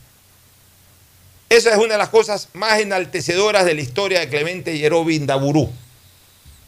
En esa famosa anécdota que está en los libros de Clemente Yerobi y que yo no dejaré de contarla nunca porque para mí ese es el ejemplo del hombre que llega al poder. Lo nombra una asamblea constituyente jefe de Estado, presidente eh, interino de la nación. Y el hombre llega cuando le- llega a la oficina presidencial con una maleta, una maleta de ropa, pues no un maletín ejecutivo, sino una maleta de ropa. De esas viejas que habían antes, que no eran, eh, eh, no eran carrión, nada de eso, sino que eran maleta de pulso. Y la deja puesta ahí en la, en la puerta de entrada. Muy bien, pasó todo el primer día con esa maleta. Yo me imagino que la secretaria, los que visitaron al presidente ese día, no el presidente haber llegado recién de viaje, se está acomodando. Debe ser la maleta, no ha tenido tiempo de ir al hotel o al departamento, ya, ya de ir con la maleta ahora noche y ya mañana ya no habrá esa maleta. Resulta que esa maleta no se movió de ahí, se fue el presidente y se quedó esa maleta ahí, al pie de la puerta. Al día siguiente regresó gente nueva, deben haber visto la maleta, pero bueno, no les llamó la atención. Al tercer día llegó gente que entró el primer día, el segundo día, que vieron esa maleta y que ya les comenzó a llamar la atención, pues no dijeron nada. A la semana, ya los que llegaron los primeros cinco días, seguían viendo esa maleta, pero eh, nadie se atrevía a decirle nada. Hasta que por el día 10, por el día 12, ya salió un audaz ahí, o, un curioso, que ya debe haber ido 5, 8, 10 veces al despacho presidencial y vio esa maleta sin moverse, ya le llamó la atención y le dijo, presidente, disculpe una pregunta. Sí, dime, fulano. Y esa maleta, presidente, si quiere, no sé, digamos, para que alguien se la lleve al hotel, usted no la ha podido llevar. eh. Dígame para, o la secretaria, dígame para ordenar a alguien que le lleve esa maleta al hotel o a su, o a su casa. No, le dijo el presidente Clemente Yerobi, no, esa maleta se va a quedar ahí hasta el último día en que yo ejerza la función de presidente. Entonces la gente se lo quedó, que le preguntaba, hombre o mujer, no sé, se lo queda viendo y le dice, ¿y, y qué función tiene esa maleta ahí para que esté aquí todo su periodo gubernamental? Esa maleta representa de que yo tenga lista mi ropa y tenga lista esa maleta para que apenas a mí se me presente en este despacho algo por la cual yo no estoy de acuerdo, yo simplemente sé que ahí tengo la maleta, agarro la maleta, me voy y no regreso más. Esa maleta simboliza mi salida inmediata ante cualquier tipo de presión que vaya en contra de los intereses del Estado. Ah, y se quedó eso para la historia. O sea, ¿qué es lo que demostró Clemente Yerobi Indaburú con ese acto? De que él fue a gobernar, a servir, y vaya que sirvió, ha sido considerado uno de los mejores presidentes de la historia del Ecuador a pesar de su corto tiempo. Un ejemplo de lo que es un interinazgo, por ejemplo.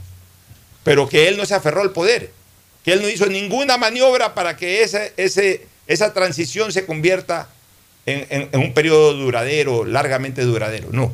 Él ahí tenía su maleta. Esa maleta le recordaba a él que él estaba temporalmente, que él estaba por poco tiempo, que él no estaba ahí para aguantar ningún tipo de presión, para perpetuarse en el poder, para, para meterse en actos de corrupción, nada. Que esa maleta lo que era era una especie de su salida inmediata del poder o cuando correspondiera o cuando la situación se presentara eh, de tal manera de que él no caiga en ningún tipo de tentación que afecte a los intereses del Estado. Esa maleta representaba eso. Mira, esa es una anécdota que todo funcionario de Estado, sea de Estado central, de Estado seccional, debería de conocerla de memoria. Ese es un ejemplo para no perpetuarse en el poder, para no hacer lo imposible para asaltar el poder. Lo que ha hecho el señor González, a mi criterio, es asaltar algo que no le correspondía. Y algo para lo cual no fue presentado en esa lista. Aprovechándose de las circunstancias. Ahora, si ya su designación es legítima o ilegítima, a mi criterio es legítima.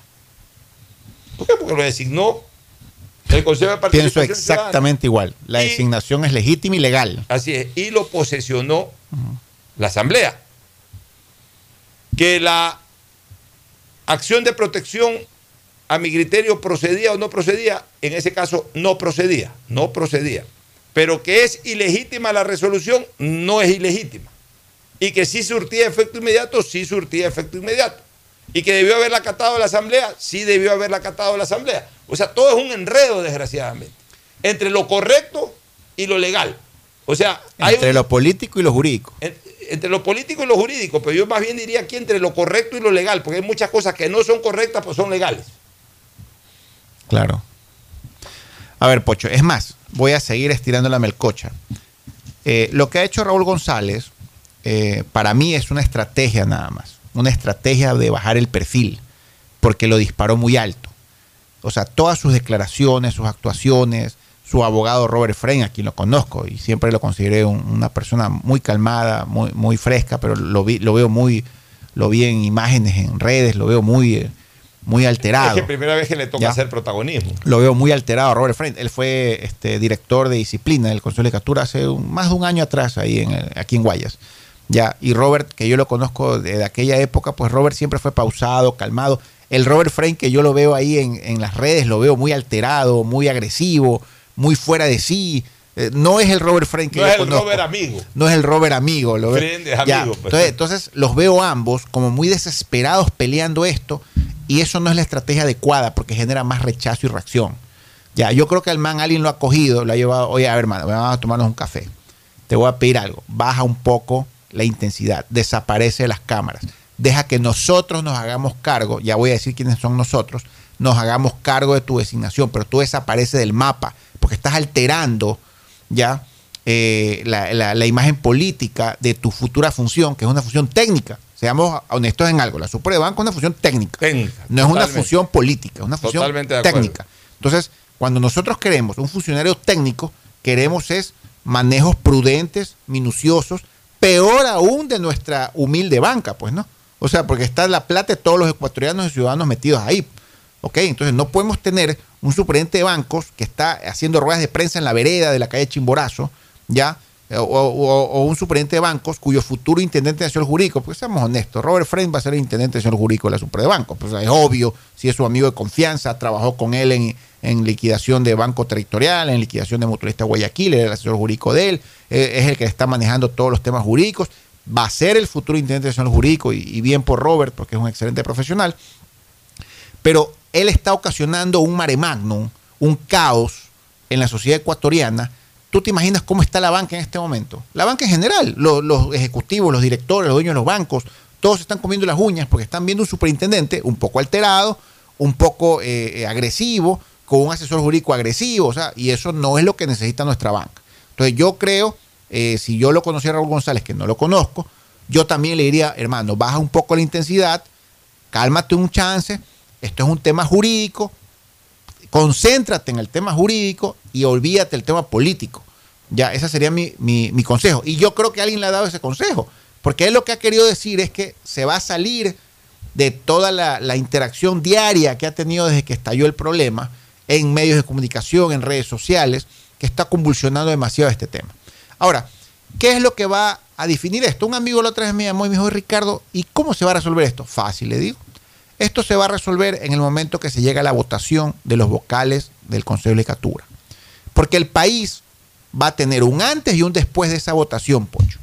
Ya, porque ese Consejo de Legislatura actual, liderado por don Fausto Murillo, con Juan José Murillo y doña Maribel Barreno, ya, donde el señor Javier Muñoz está escondido, porque el señor Javier Muñoz no dice esta boca es mía, está tapiñado con una bolsa de papel en la cabeza, no aparece y no es parte de la, de la, no es parte de la, del juicio político que la Asamblea lleva a cabo, ya, en el, y, ese, y ese Consejo de Legislatura, que obviamente, lo digo yo, está del lado del gobierno, porque es obvio que está del lado del gobierno, ya, la votación de censura es la que va a dividir el país un antes o un después.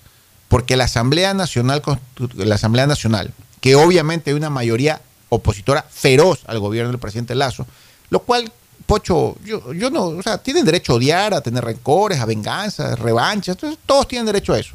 A mí lo que me da pena es el paisito, me da pena el país, los ciudadanos, los que no tenemos vela en el entierro y que tenemos que estar comiendo canguil viendo este show ya como los, los viejitos de los mopeds, que se sentaban ahí a, a, reírse y a ver cómo se mataban ahí en el, en el teatro, ya.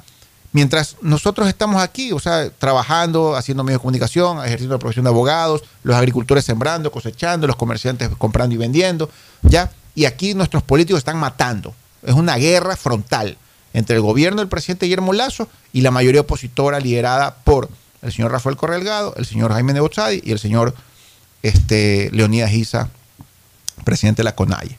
Ya, conciertos de la izquierda democrática que, que está muy convulsionada, pero eh, en el momento que se den los 92 votos y se arma la nueva mayoría, que don Javier Muñoz se queda, sube el Ciceli nuevamente, ya que está ahí de suplente y los otros dos suplentes no me acuerdo, y es segurísimo están parlados y hablados y están todos listos, ya el gobierno va a quedar liquidado, porque no va a tener el menor apoyo de la justicia. ¿Ok? Entonces, a mí sí me preocupa que eso pase, no porque yo estoy del lado de los unos y de los otros, me preocupa que eso pase porque esto va a ser peor, ¿ya? Va a ser terriblemente peor.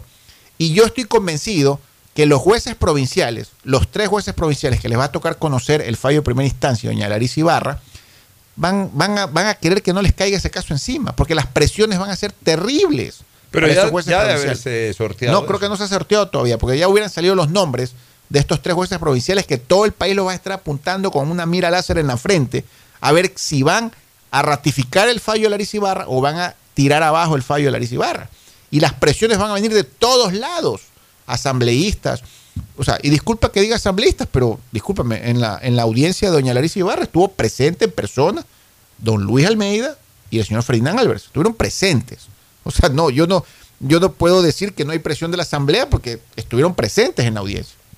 Me imagino que los jueces provinciales, si yo fuera juez provincial, yo lo que cogiera ese caso de ahí y lo empezara es un poco a dilatar, ya convocara una audiencia, pidiera prueba, lo alargara, lo estirara como melcocha, esperando a ver cómo se define la guerra fratricida, frontal, silenciosa que hay en, el, en nuestra cúpula política entre la Asamblea y la Presidencia de la República respecto a cómo va a acabar el juicio político de los vocales actuales del Consejo de Legislatura. Eso es lo que va a definir esto. Y el amigo mío le dijo, esto se va a definir dependiendo si hay o no hay 92 votos para destituir y censurar a los actuales vocales. Si hay los 92 votos, ya tiran abajo la resolución de la Larissa Barra. Si no hay los 92 votos, confirman la resolución de Larissa Ibarra. Y discúlpeme que me exprese de esta manera, porque yo soy abogado y yo debería defender el derecho, debería defender la constitución, debería defender los principios legales, pero eso se va a definir de esa manera. Así de sencillo. Y lamento mucho si estoy hiriendo susceptibilidades, pero así se va a definir esto. Así es. Bueno, vámonos a una eh, nueva pausa, una recomendación comercial para venir con algún otro temita final antes de entrar al segmento deportivo. Ya volvemos. Auspician este programa. Aceites y lubricantes Gulf, el aceite de mayor tecnología en el mercado. Acaricia el motor de tu vehículo para que funcione como un verdadero Fórmula 1 con aceites y lubricantes Gulf. Si te gusta el tenis, ahora llegó la oportunidad de vivir tu pasión en cualquier lugar con Bet593. Regístrate en bet593.es y recibe un bono de hasta 300 dólares. Sí, un bono de hasta 300 dólares para que pronostiques resultados cuando quieras. Bet593.es, sponsor oficial de la Federación Ecuatoriana de Tenis y tiene el respaldo de Lotería Nacional. Aplican condiciones y restricciones. Profe Alfaro, ¿quiénes se sientan en el banco de la tri? Yo quería que cada jugador que se siente en este banco sepa qué era lo que estaba representando. teníamos que generar un sueño que fuese lo suficientemente grande para que quepan todos, que ese banco o ese sueño fuera capaz de albergar a 17 millones de personas. En el fútbol, bancos hay muchos, pero solo Banco Guayaquil es el banco de la tri, patrocinador oficial de la selección ecuatoriana Compren Mole el Fortín. Todo para la familia y el hogar. Todo para la belleza y el deporte. Todo para la salud. Paga todos tus servicios y disfruta del patio de comidas. Mole el Fortín. Te conviene. 150 países al mejor precio con el chip internacional Smart SIM de Smartphone Soluciones. Estamos 24 horas en los aeropuertos de Guayaquil y Quito, pasando migración junto al Duty Free. También en Plaza Quil, local 55, en San Borondón, en la avenida principal de Entre Ríos. Lo importante es que cuando viajes estés conectado, sin esperar conectarte un Wi-Fi. Conéctate directamente con tu chip al teléfono celular que quieras llamar a través del WhatsApp o de manera directa. No lo olvides, Smart SIM de Smartphone Soluciones te espera en el aeropuerto con atención 24 horas al día. Amor, ¿no crees que necesito comprar Vigen? Deja ver. Creo que no. No veo ninguna cana. Espera, mira, mira, acá hay una, mira. Toma la lupa. Todos van a querer participar en la promo futbolera Vigen. Presenta una caja vacía de Vigen Men para cabello, para barba y bigote en Western Union a nivel nacional. Reclama tu raspadita y gana camisetas, gorras, destapadores y además participas en el sorteo de 2 TV Smart. Todas las raspaditas están premiadas. Más info en arroba Vigen Ecuador. También participa Vigen Polvo. Pedagogía, diseño, medicina, arquitectura, comercio, turismo, nutrición, literatura, computación, psicología, trabajo social, electricidad, agronomía, animación digital. La verdad es que tenemos tantas carreras que ofrecerte que no nos alcanzan en esta cuña. Ven a la Feria de Estudios de la UCSG y descúbrelas todas. Te esperamos este 5 de agosto, de 8 a 17 horas, en la avenida Carlos Julio Arosemena, kilómetro 1 y medio. Tenemos muchas sorpresas y beneficios para ti. Universidad Católica de Santiago de Guayaquil. Nuevas historias, nuevos líderes. Estamos en la hora del pocho.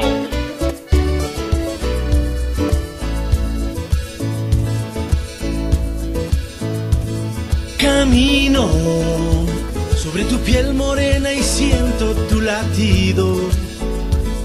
Y miro todo lo bueno que los dos hemos vivido. Te digo, solo hay razones para estar agradecido.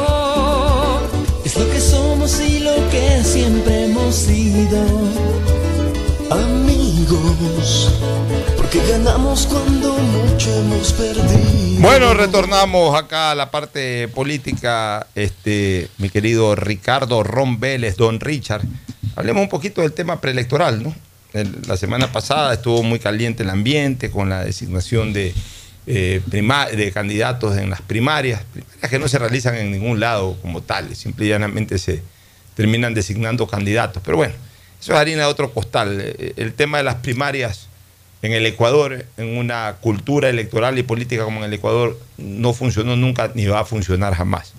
Pero bueno, ya ha pasado los primeros 15 días en que la gente eh, está conociendo nombres de candidaturas a la alcaldía de Guayaquil y a la prefectura del Guayas. Hablemos nuevamente de Guayaquil y Guayas. Pero el Código de la. Democracia to- hasta el día 30 todavía permite hacer cambios. A pesar que hayas ganado la primaria, el partido puede cambiar la designación. Hasta el 30 de agosto. 30 de agosto me parece que es la fecha. Ya, y- yo creo que va a ser difícil que se desarrollen cambios o que... No, sí puede ser, sí va a haber cambios.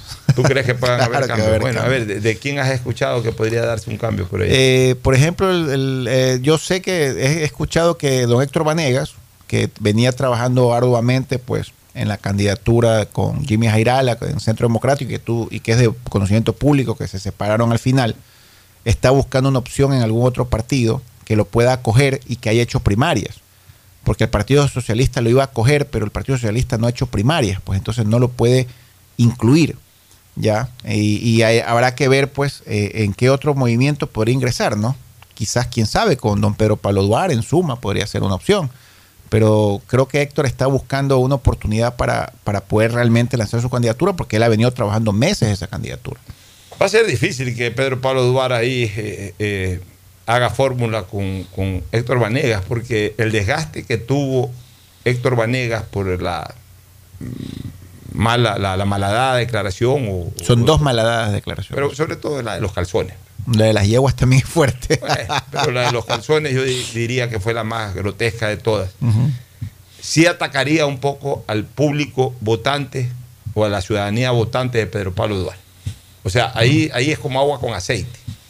La- el, el votante de, de Pedro Pablo Duarte no se sentiría conforme si es que lo une a, a- a la carrera electoral en calidad de prefecto, por ejemplo, Héctor Vanegas.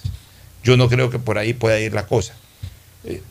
Estamos elucubrando, por cierto, estamos elucubrando. Vanegas iría como candidato, estaba sonando como candidato del del Partido Socialista. de socialista, pero el Partido Socialista no hizo primarias. Como iban a ir en alianza con Centro Democrático, como no hizo primarias, el Consejo Electoral no ha verificado esas primarias, no puede poner un candidato. Si hubiera hecho primarias, hubiera puesto a Juan Pérez, podría cambiar al candidato de la primaria. ¿Ya? Pero como no hizo primarias, no puede cambiarlo. O sea, no, no, no hay forma que el Código de la Democracia autorice hacer una primaria fuera del término Ya, y en el caso- expresamente ya, concedido y en- para hacer primarias. Y si Sociedad Patriótica, por Y ejemplo, lo quisiera poner de candidato a alcalde. Podría ser, podría Sociedad ser. Patriótica puso una persona ahí de. eh, Podría para- ser el candidato a alcalde, alcalde. que no va a ser la candidata. a- Bueno, puede ser, puede ser. Pachacutic también tiene un candidato a prefecto. Acuérdate que el hermano Héctor Vanegas eh, es parte de- de- del bloque eh, de asambleístas de Pachacutic, ya, pero Pachacutic ha lanzado un candidato a Pío Triviño, si no me equivoco, ya, pero tendría que de- desistir Triviño de la candidatura para sumarlo a Héctor Ya. Vanegas. Y obviamente en este momento lo más importante es Héctor Vanegas evaluar realmente después de lo sucedido si su candidatura tiene cierta solidez o no, porque él tiene viene trabajando hace meses. Si yo lo he mencionado a Héctor Vanegas, más allá que es mi amigo, ya es de que él ha venido trabajando hace meses la candidatura y de un momento a otro abruptamente se quedó afuera. Ya, Ya. e- eso te demuestra el personalismo, el personalismo eh, eh, eh, en esta temática, ¿no? Eh, no es realmente una carrera de ideologías, de organizaciones políticas que auspician a un candidato, sino es el personalismo. O sea, como los equipos, como los jugadores de fútbol. Estoy libre a inicios de temporada, eh, estoy libre y ya pues el equipo que me- eh, en el que me pueda enrolar en ese me enrolo. O sea, no importa si es un equipo de, de Pichincha o un equipo de Guayas o un equipo de Manaví o un equipo de Tunguragua, no importa si es Barcelona o es Muchurruna, no importa si es Emelec o es Independiente del Valle, no importa. No importa, o sea, soy un jugador de fútbol, yo lo que quiero es jugar y ganarme mi billete jugando, dice el futbolista profesional. El que me arregle, el que me llame, el que me haga una buena propuesta, por ahí me voy. Así están ahora los candidatos. O sea, es, es un tema Ya. personalista. Yo, yo también A ver, este, yo estoy aquí, soy candidato, ya hice mi trabajo preliminar, ya tengo un porcentaje importante de intención de voto, ahora sí. Si puedo en este partido, bien, y si no puedo, me voy al otro extremo, no importa, no importa. Si estoy en uno de ultraderecha, perfecto, pero si ese de ultraderecha me dice a última hora que no y me llama el de ultra izquierda, cruzo la vereda nomás y me voy. O mire lo que pasó en Santa Elena, mi estimado Pocho, a nuestros amigos de Santa Elena, el asambleísta Daniel Novoa hizo un evento mediante el cual lanzaba su candidatura a la prefectura. Pero renunció. Iba, correcto, iba a renunciar a la asamblea, se bajó, hizo un evento, hizo una caravana, un evento fantástico en Santa Elena, soy el nuevo candidato a prefecto, pero tres días después, o como dicen eh, en, en el Twitter, tres doritos después, ya Daniel Novoa emitió un comunicado que agradecía el apoyo que tuvo, eh, etcétera, etcétera, pero que él desistía de la, de la candidatura a la prefectura, ya que iba a seguir cumpliendo sus labores actualmente encargadas como asambleísta y que él quería trabajar por el país. Y claro, como yo no nací ayer y ya soy viejo en esto, obviamente él es futuro candidato presidencial, te lo doy por firmado. No sé si por suma lista 23, pero de que va a correr la presidencia, va a correr la presidencia don Daniel Novoa y merecido que Bueno, lo tenga pero y, ya y lo está haga. bien, merecido que lo Ya. tenga, pero ¿qué mérito ha hecho para correr a la presidencia que no tenga un importante caudal económico, hijo de, de Álvaro? Ya como Álvaro no puede, entonces ahora va el hijo. En medio del hijo y de Álvaro siempre estuvo la señora esposa como candidata a, vicepresidencia, a, a vicepresidencial. Es decir, manejan un esquema es- estrictamente familiar, un círculo estrictamente familiar. Yo no creo que vaya a la presidencia, salvo que verdaderamente eh, a- asuma el control total de un partido nacional. Ahí sí. No, bueno, Suma es un Pero- partido nacional. Sí, pero Pocho. Suma, Suma es liderado por Guillermo Celi, que también tiene esas intenciones de Sí, volver a ser candidato. Sí, Pocho, pero sea- seamos honestos. A ver, los partidos políticos necesitan gente que les acarree votos porque si no desaparecen. ¿Ya? Entonces los partidos políticos buscan candidaturas que tengan cierta afinidad con el público, cierto nivel de conocimiento para arrancar, porque necesitan los votos para, para subsistir. Si no desapareces. Es lo que vulgarmente se denomina la tarjeta amarilla o la tarjeta roja. Ya, pero en el caso ¿Ya? de Suma, en el caso de Suma, digamos que, eh, pienso yo, de candidato presidencial el 25 iría Guillermo Celi, porque es el que dirige, lidera ese movimiento y esa es su pretensión. Incluso no ha sido candidato a nada ahora en la seccional, porque me imagino que se está guardando para la presidencial. Ya, este, también hay otro nombre ahí. Y eso responde un poco a la presencia de Pedro Pablo Duarte en Suma. Don Otto como digamos el nombre completo. Exactamente, Otto Sonneholder, supongo que también- desistió de su candidatura a la alcaldía, porque en un principio, supuestamente, Otto iba a correr a la alcaldía de Guayaquil y Pedro Pablo a la prefectura. Tengo entendido que él ha desistido de esa intención inicial que tuvo, ha preferido coger un masterado en Boston, me parece. Él lo ha dicho públicamente, no sé si ya lo comenzó o ya se fue, ya. Pero él es una carta importante para las próximas Y elecciones. yo pregunto a propósito, ¿para qué un masterado en Boston?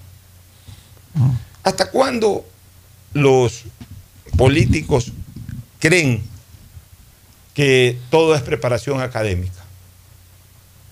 Ojo, no estoy diciendo que para ser político y para ser gobernante no hay que tener preparación académica, sí, la cual la tiene Otto, pues, es economista, graduado incluso en el exterior, creo que hasta con posgrado en, en Alemania. O sea, tiene su Y la experiencia académica. de vicepresidente de la ya tiene una, una experiencia vicepresidencial. Pero señores, los políticos ya tienen que estar en las calles conectados con la colectividad, conociendo la- los verdaderos problemas. ¿De qué nos sirve tener en Carondelet, en donde sea, a un mandatario repleto de conocimientos académicos universales y cero o muy poco conocimiento de la realidad del país? De la calle. de la realidad del país, de la realidad de la calle. Por ejemplo, el tema de la delincuencia, que lo van a enseñar en Harvard, cómo solucionar el problema de la delincuencia.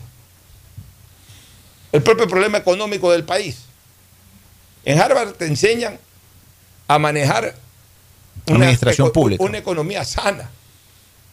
Y al- al- algún concepto de cómo arreglar una economía, pero una economía tan enferma como la ecuatoriana, necesitas obviamente criterios técnicos, pero también tienes que en algún momento determinado aplicar esos criterios técnicos a sabiendas de que tienes que ser muy sensible porque decisiones económicas que puedan ser sanas para el país pueden afectar la economía popular. Por eso es que aquellos que van y, solamente aprenden condumio académico universal, aplican fórmulas universales que en muchas ocasiones son contraproducentes o contraindicadas para la realidad nacional. Entonces, claro, la técnica dice eso. Tú lo lees al famoso economista quiteño Alberto Acosta Burneo, un hombre eminentemente técnico. Pues, chica, tú dices, este hombre, sí, sabe, sabe, sí, sabe de eh, eh, técnica económica o macroeconómica universal. Pues, está totalmente desconectado con la realidad de la colectividad, con la realidad del país, o sea, con la realidad del, del- del hombre de a pie. Entonces, claro, lo eliges presidente de la República y te aplica todas esas técnicas eh, o todas esas, eh, todos esos criterios de macroeconomía universal, te, te funde el país, pues. Te, te- funde a la colectividad, pues. O sea, e- es importante tener conocimiento, sí, pero también es importante conocer la realidad del país, conocer la realidad del hombre de a pie. Y para conocer la realidad del hombre de a pie hay que andar a pie. hay que andar a pie. No hay que estar metido en una oficina con aire acondicionado. No hay que estar eh, metido en un carro yendo de un lugar para otro con los vidrios arriba, con los vidrios, eh, digamos, con las, las ventanas cerradas, o sea, con los vidrios, eh, los vidrios arriba y con aire acondicionado. No hay que estar encerrado en una universidad en el exterior. No, para conocer la realidad del país hay que estar en el Ecuador, hay que estar caminando con la gente, hay que estarle preguntando a la gente, oye, ¿qué te pareció lo de aquí? ¿Qué te pareció lo de acá? ¿Qué te pareció lo de más allá? ¿Cuánto te está afectando esto? ¿Cuánto te está afectando lo de acá? Y tú mismo hacer tus propias fórmulas. A ver, el país necesita esto, pero la gente necesita lo de acá. ¿Cuál es el punto intermedio en donde disminuyamos el, el efecto negativo, el peso negativo para el país y no le caigamos con todo al ciudadano? O sea, hay que, hay que estar constantemente haciendo balanzas, equilibrios entre lo que necesita el país y necesitan los ciudadanos, porque a veces lo que necesita el país es diametralmente opuesto a lo que necesitan los ciudadanos. ¿Y eso cómo lo logras? Lo logras estando en la calle, ni ser tan demagógico de volcar el país entero en beneficio de la ciudadanía, desguarneciendo obviamente también los intereses macroeconómicos del país, porque ahí e, eso es demagógico, eso es hacer, hacer política con plata ajena. Pero tampoco puedes dedicarte a curar, entre comillas, las finanzas del país devastando los bolsillos de los ciudadanos. Hay que llegar a un punto de equilibrio. Y eso, ¿cómo lo aplicas? También con un equilibrio de conocimientos académicos por un lado, pero conocimiento de la realidad del país por otro lado. Y no solo eso, Pocho, yo, yo no me atrevo a, hablar de otros países, pero el Ecuador parece que somos 10 países en uno solo. Hay realidades absolutamente distintas. O sea, digamos para poner el ejemplo de, lo anunciado por el ex vicepresidente Otto Hosner de irse a preparar a Boston. En Boston no te hablan del conglomerado indígena, de la CONAIE, de las fuerzas de presión, de las y de todos esos problemas políticos que realmente son trascendentales dentro de la eh, política y economía de nuestro país, Ecuador. ¿ya? Dentro de la misma costa, las necesidades de esmeraldas del norte de la costa ecuatoriana y el sur son absolutamente diferentes. Tenemos dos, dos, dos ciudades eh, preponderantes en el devenir nacional, tales como Quito y Guayaquil. Claro, Guayaquil no es la capital, pero tiene una preponderancia, mm, discúlpame, soy monito guayaco y quiero mi ciudad, pero una preponderancia tan importante como la misma ciudad de Quito, ¿ya? Y obviamente tenemos una zona oriental donde está la riqueza petrolera, donde sale toda la riqueza petrolera del país, ¿ok? Tenemos una agricultura absolutamente diferente entre costa y sierra. O sea, son dos, dos, dos cuestiones agrícolas absolutamente diferentes absolutamente diferentes. ¿ya? Tenemos una región insular absolutamente eh, eh, diferente también a la realidad del Ecuador continental. Entonces, si tú sigues sumando, si dentro de la misma región sierra existen diferentes conglomerados indígenas con diferentes costumbres y tradiciones, ¿ya? El Ecuador es un complejo y la única forma de conocerlo a fondo es realmente recorrerlo. Bueno, vámonos a ir a una pausa. Tenemos una invitada para luego ir al segmento deportivo. ¿Qué pasó? El siguiente es un espacio publicitario apto para todo público.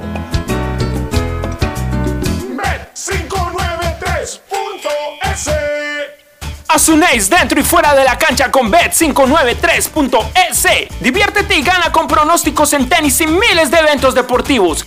Bet593.es, sponsor oficial de la Federación Ecuatoriana de Tenis, con el respaldo de Lotería Nacional. Aplican condiciones y restricciones. Bet593.es. Lo viven ellos, lo juegas tú. Ecuagen, medicamentos genéricos de calidad y confianza a su alcance. Ecuagen, una oportunidad para la salud y la economía familiar. Consuma genéricos Ecuagen. Pedagogía, diseño, medicina, arquitectura, comercio, turismo, nutrición, literatura, computación, psicología, trabajo social, electricidad, agronomía, animación digital. La verdad es que tenemos tantas carreras que ofrecerte que no nos alcanzan en esta cuña. Ven a la Feria de Estudios de la UCSG y descúbrelas todas. Te esperamos este 5 de agosto, de 8 a 17 horas, en la avenida Carlos Julio Arosemena, kilómetro 1 y medio. Tenemos muchas sorpresas y beneficios para ti.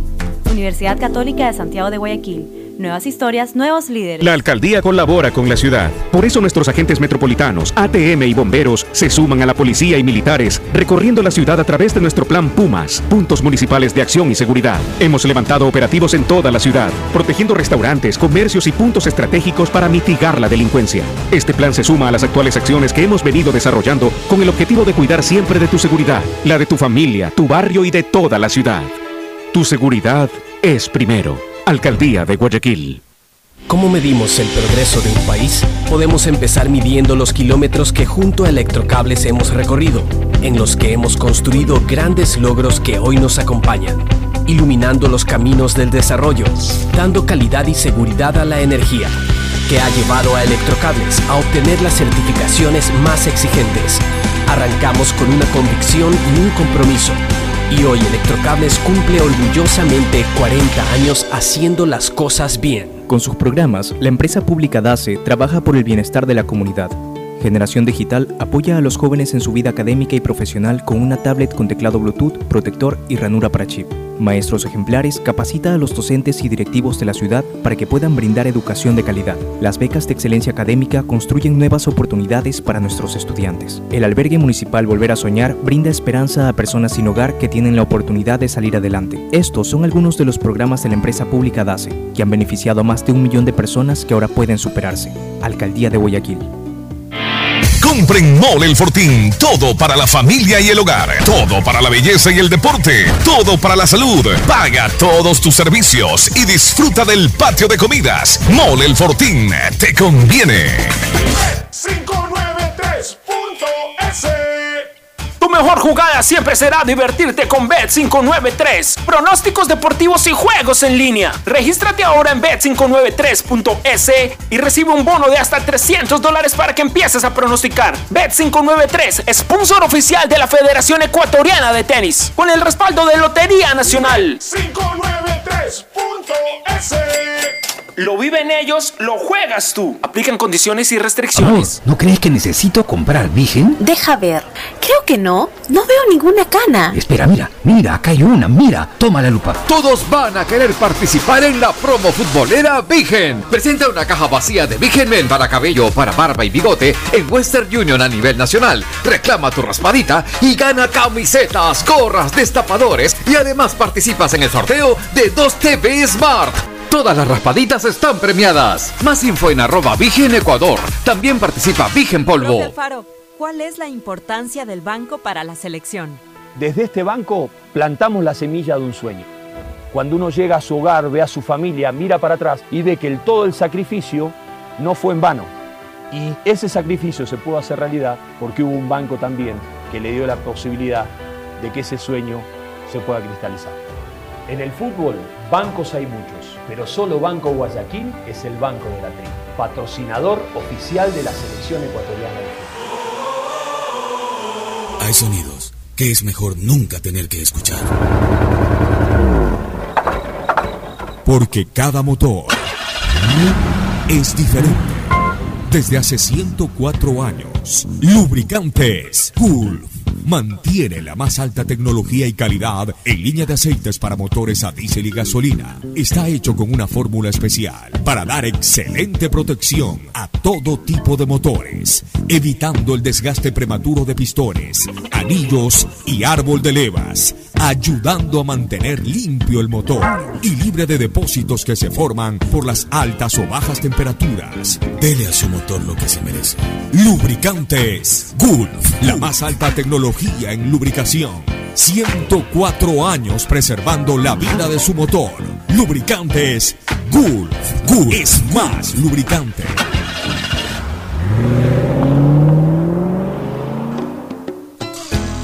Fin del espacio publicitario. Usted está escuchando un programa de opinión, categoría O, apto para todo público. Muy bien, este, quiero hacer un comentario sobre un tema que me parece increíble. También saludo la sintonía del notario Cristian Quiñones, que está justamente escuchándonos mientras se dirige hacia la notaría. Eh, su padre fue notario décadas. Sí, notario 1 Notario 1, claro. O sea, imagínate tú. Su un- papá, yo lo alcancé a un conocer. referente de la del, Claro, sistema de- notarial pero de- décadas de décadas fue notario el papá de- de- del abogado Cristian Quiñones, que no lo conozco, pero su señor padre fue notario décadas de Es décadas. mi notario, Cristian Quiñones. Por eso es el mucho uno. aprecio. Por eso Bueno, es notario uno. Así es. Mira, una noticia que acabo de recibir que viene de Daule. Policías municipales, obviamente de Daule, reciben amenazas. Personal del grupo de apoyo policial GAP, que se encontraban patrullando en el sector de las Marianitas a las 2 de la mañana de la madrugada, fueron interceptados y amenazados por delincuentes. Les dijeron que si siguen en su, si siguen en su, en su patrulla, si siguen patrullando la zona, ellos van a terminar baleados. El hecho ocurrió a la madrugada de este 18 de agosto del 2022. Es decir, imagínate tú, estos, estos operativos eh, estructurados por, por fuerzas del orden, en donde también participan policías municipales, eh, ya los delincuentes son tan avesados y son tan dueños de su territorio que van y le dicen a la fuerza pública, ¿sabes qué? Mejor retírense, pues si no la bala es contra ustedes. Bueno, lastimosamente los policías metropolitanos no están armados, pues, mi estimado Pocho. Pero me imagino que van, van con, con, eh, la Policía Nacional, porque es un operativo eh, conjunto. Es un operativo conjunto. Pero igual se les acercaron en Daule. Para que ustedes vean la gravedad de esta situación.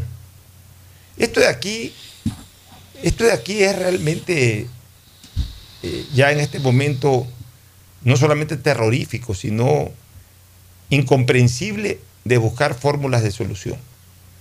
Ya se ha, metido tanto la delincuencia en, en Ecuador, eh, Ricardo, que tú ya no sabes por dónde comenzar. Pues tú ves que hay la misma violencia en Guayaquil, que es una ciudad grande, o en Daule, que es un cantón más pequeño, o en Quevedo, que es un cantón intermedio, o en Quito, que es la capital de la República, o en el oriente, o en el norte, o en el sur, en cualquier lado de la República. ¿Cómo garantizas la seguridad de la ciudadanía? No hay cómo garantizarla. Hay delincuentes por todos lados. Están lo suficientemente armados. Están, además, ellos organizados. Nuestra fuerza pública no está organizada. El policía no sabe si, si, debe o no debe usar la pistola o su armamento. El militar no sabe si debe o no participar y, y si participa, cuáles son sus límites de participación. El fulano este, digamos no el fulano, sino el, el, agente municipal o, o, el de tránsito, sabe que no tiene armas, que no puede hacer nada, que puede acompañar o que por ahí a lo mejor puede tener algún tipo de arma, pero que no es lo suficiente como para garantizar su vida y mucho menos la de precautelar la seguridad de los conciudadanos. O sea, la fuerza pública, los políticos no saben qué hacer con el tema de seguridad ciudadana. En la Asamblea piensan de una manera, en el gobierno piensan de otra, en la Corte Constitucional de otra. O sea, el Estado a través de sus representantes para esta temática no saben qué hacer. Están confrontados además, confrontados en lo político y hasta confrontados en la temática. Los delincuentes están perfectamente organizados. Los delincuentes saben cuántos son, en qué territorio, quién manda en ese territorio y cómo prevalecen en ese territorio. Ellos lo único que saben es que personas que hay que matar, matan. Personas que hay que ahuyentar, ahuyentan. Personas que hay que poner una bomba, le ponen una bomba. No andan con problemas. Hablan un solo idioma, el idioma de, de, la delincuencia. De apropiarse de lo ajeno, de eliminar las vidas que les obstaculizan o que los traicionan. Ese es su lenguaje, no se hacen problemas. Ya tienen sus códigos bien registrados. Y, y, es el mismo en Carchi, en el Macará. Es el mismo en Guayaquil, en Quito, en Daule o en Quevedo. Hagamos un ejercicio, Pocho. Pongámonos en los zapatos de la policía. Policía de tropa.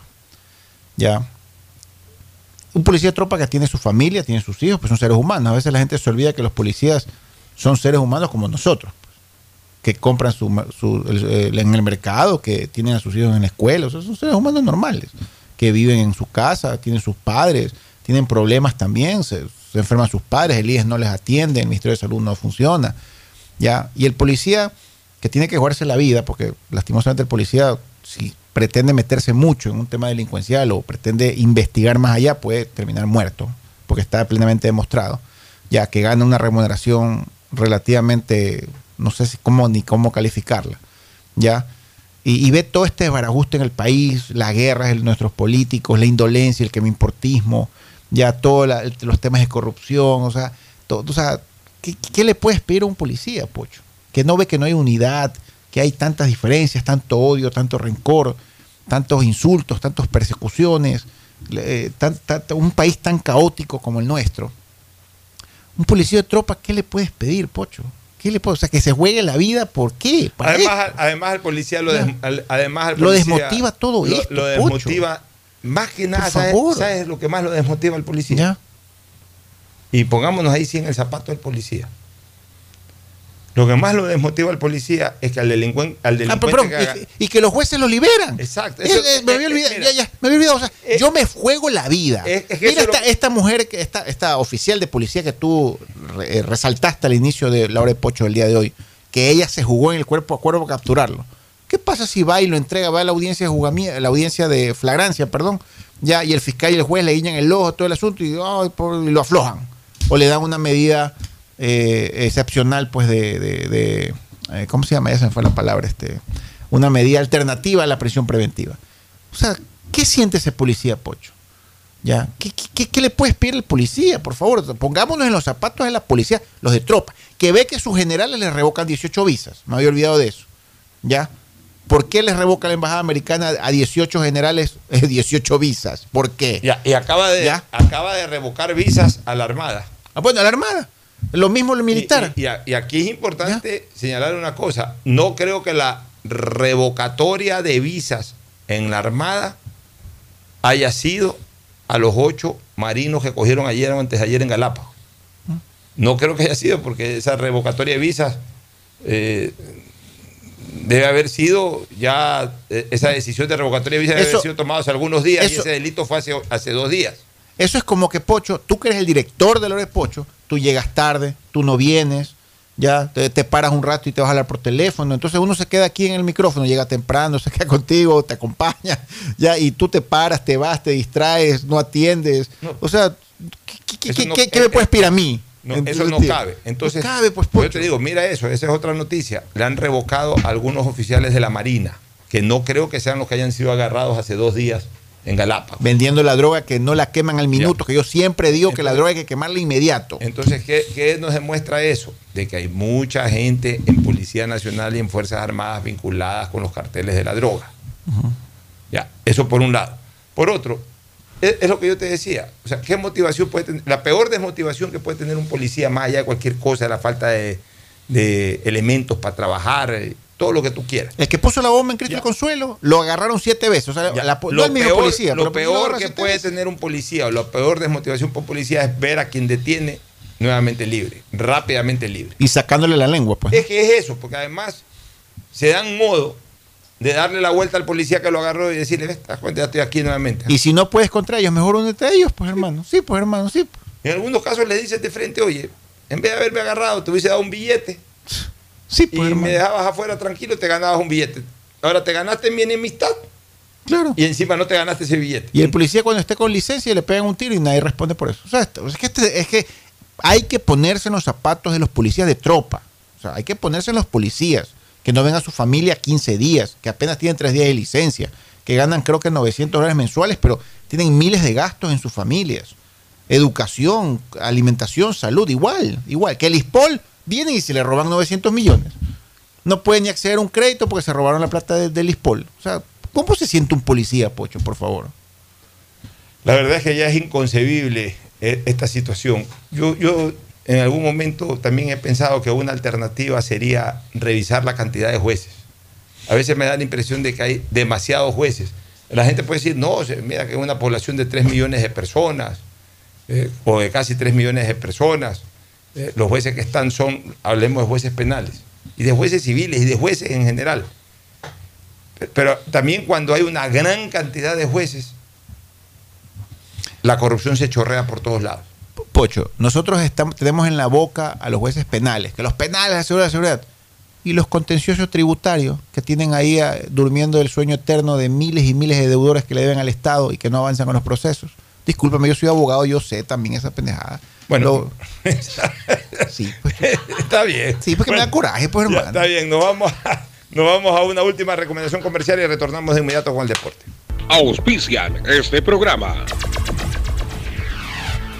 Aceites y lubricantes Gulf, el aceite de mayor tecnología en el mercado. Acaricia el motor de tu vehículo para que funcione como un verdadero Fórmula 1 con aceites y lubricantes Gulf.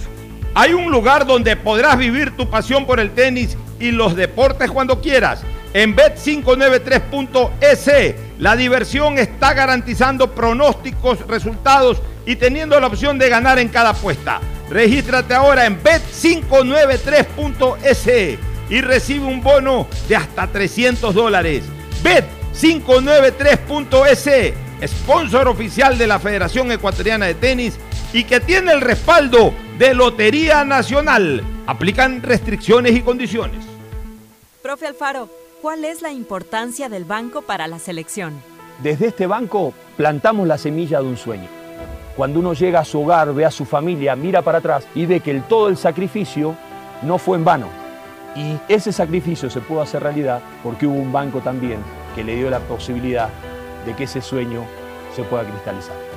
En el fútbol, bancos hay muchos, pero solo Banco Guayaquil es el banco de la tri, patrocinador oficial de la selección ecuatoriana fútbol. Compren Mole el Fortín. Todo para la familia y el hogar. Todo para la belleza y el deporte. Todo para la salud. Paga todos tus servicios y disfruta del patio de comidas. Mole el Fortín. Te conviene. 150 países al mejor precio con el chip internacional Smart SIM de Smartphone Soluciones. Estamos 24 horas en los aeropuertos de Guayaquil y Quito, pasando migración junto al Duty Free. También en Plaza Quil, local 55, en San Borondón, en la avenida principal de Entre Ríos. Lo importante es que cuando viajes estés conectado, sin esperar conectarte un Wi-Fi. Conéctate directamente con tu chip al teléfono celular que quieras llamar a través del WhatsApp o de manera directa. No lo olvides, Smart SIM de Smartphone Soluciones te espera en el aeropuerto con atención 24 horas al día. Amor, ¿no crees que necesito comprar Vigen? Deja ver. Creo que no. No veo ninguna cana. Espera, mira, mira, acá hay una, mira. Toma la lupa. Todos van a querer participar en la promo futbolera Vigen. Presenta una caja vacía de Vigen Men para cabello, para barba y bigote en Western Union a nivel nacional. Reclama tu raspadita y gana camisetas, gorras, destapadores y además participas en el sorteo de 2 TV Smart. Todas las raspaditas están premiadas. Más info en arroba Vigen Ecuador. También participa Vigen Polvo. Pedagogía, diseño, medicina, arquitectura, comercio, turismo, nutrición, literatura, computación, psicología, trabajo social, electricidad, agronomía, animación digital. La verdad es que tenemos tantas carreras que ofrecerte que no nos alcanzan en esta cuña. Ven a la Feria de Estudios de la UCSG y descúbrelas todas. Te esperamos este 5 de agosto, de 8 a 17 horas, en la avenida Carlos Julio Arosemena, kilómetro 1 y medio. Tenemos muchas sorpresas y beneficios para ti. Universidad Católica de Santiago de Guayaquil. Nuevas historias, nuevos líderes. Estamos en la hora del pocho. En la hora del pocho presentamos Deportes. Muy bien, ya estamos en el cemento deportivo junto a Tadeo Tinoco, Tete Tinoco. Espero que haya podido regresar sin ninguna novedad desde Mucho tráfico. la provincia del Oro. ¿Cuándo llegó ayer? Ayer dije de la noche, mucho tráfico para que esa carretera urge, dos, dos carriles más. Hace décadas que necesitamos una carretera de por lo menos por lo menos cuatro carriles. Lo ideal serían seis carriles. Y pero- por tal motivo Barcelona adelanta su viaje para mañana en horas de la tarde para evitar ¿A qué contratiempos. hora? A- ahora sí, háblenos de la fecha, los ¿Qué tal? horarios. ¿Cómo están? Barcelona hace poco en rueda de prensa eh, informaron que viajan mañana a Machala para evitar contratiempos en carretera, pues el partido es 15 horas, pese a toda la pugna, toda la puñetiza que se quiso armar. Ahí lo vio usted que estuvo sacando hasta fotos de las Sí, luminarias. es que cuéntenos aprovechando- un poquito, ya que viene del oro, cuéntenos un poquito cuál que, es el problema. Como dicen, sucede la noticia, uno está en el lugar y usted mejor que experiencia dice, hay que meterse. Le dije, Pero papá, por supuesto. Tú me conoces la calle, tú eres mi copiloto, mi GPS, vamos, acompáñame. Entonces me lo llevé mi papá,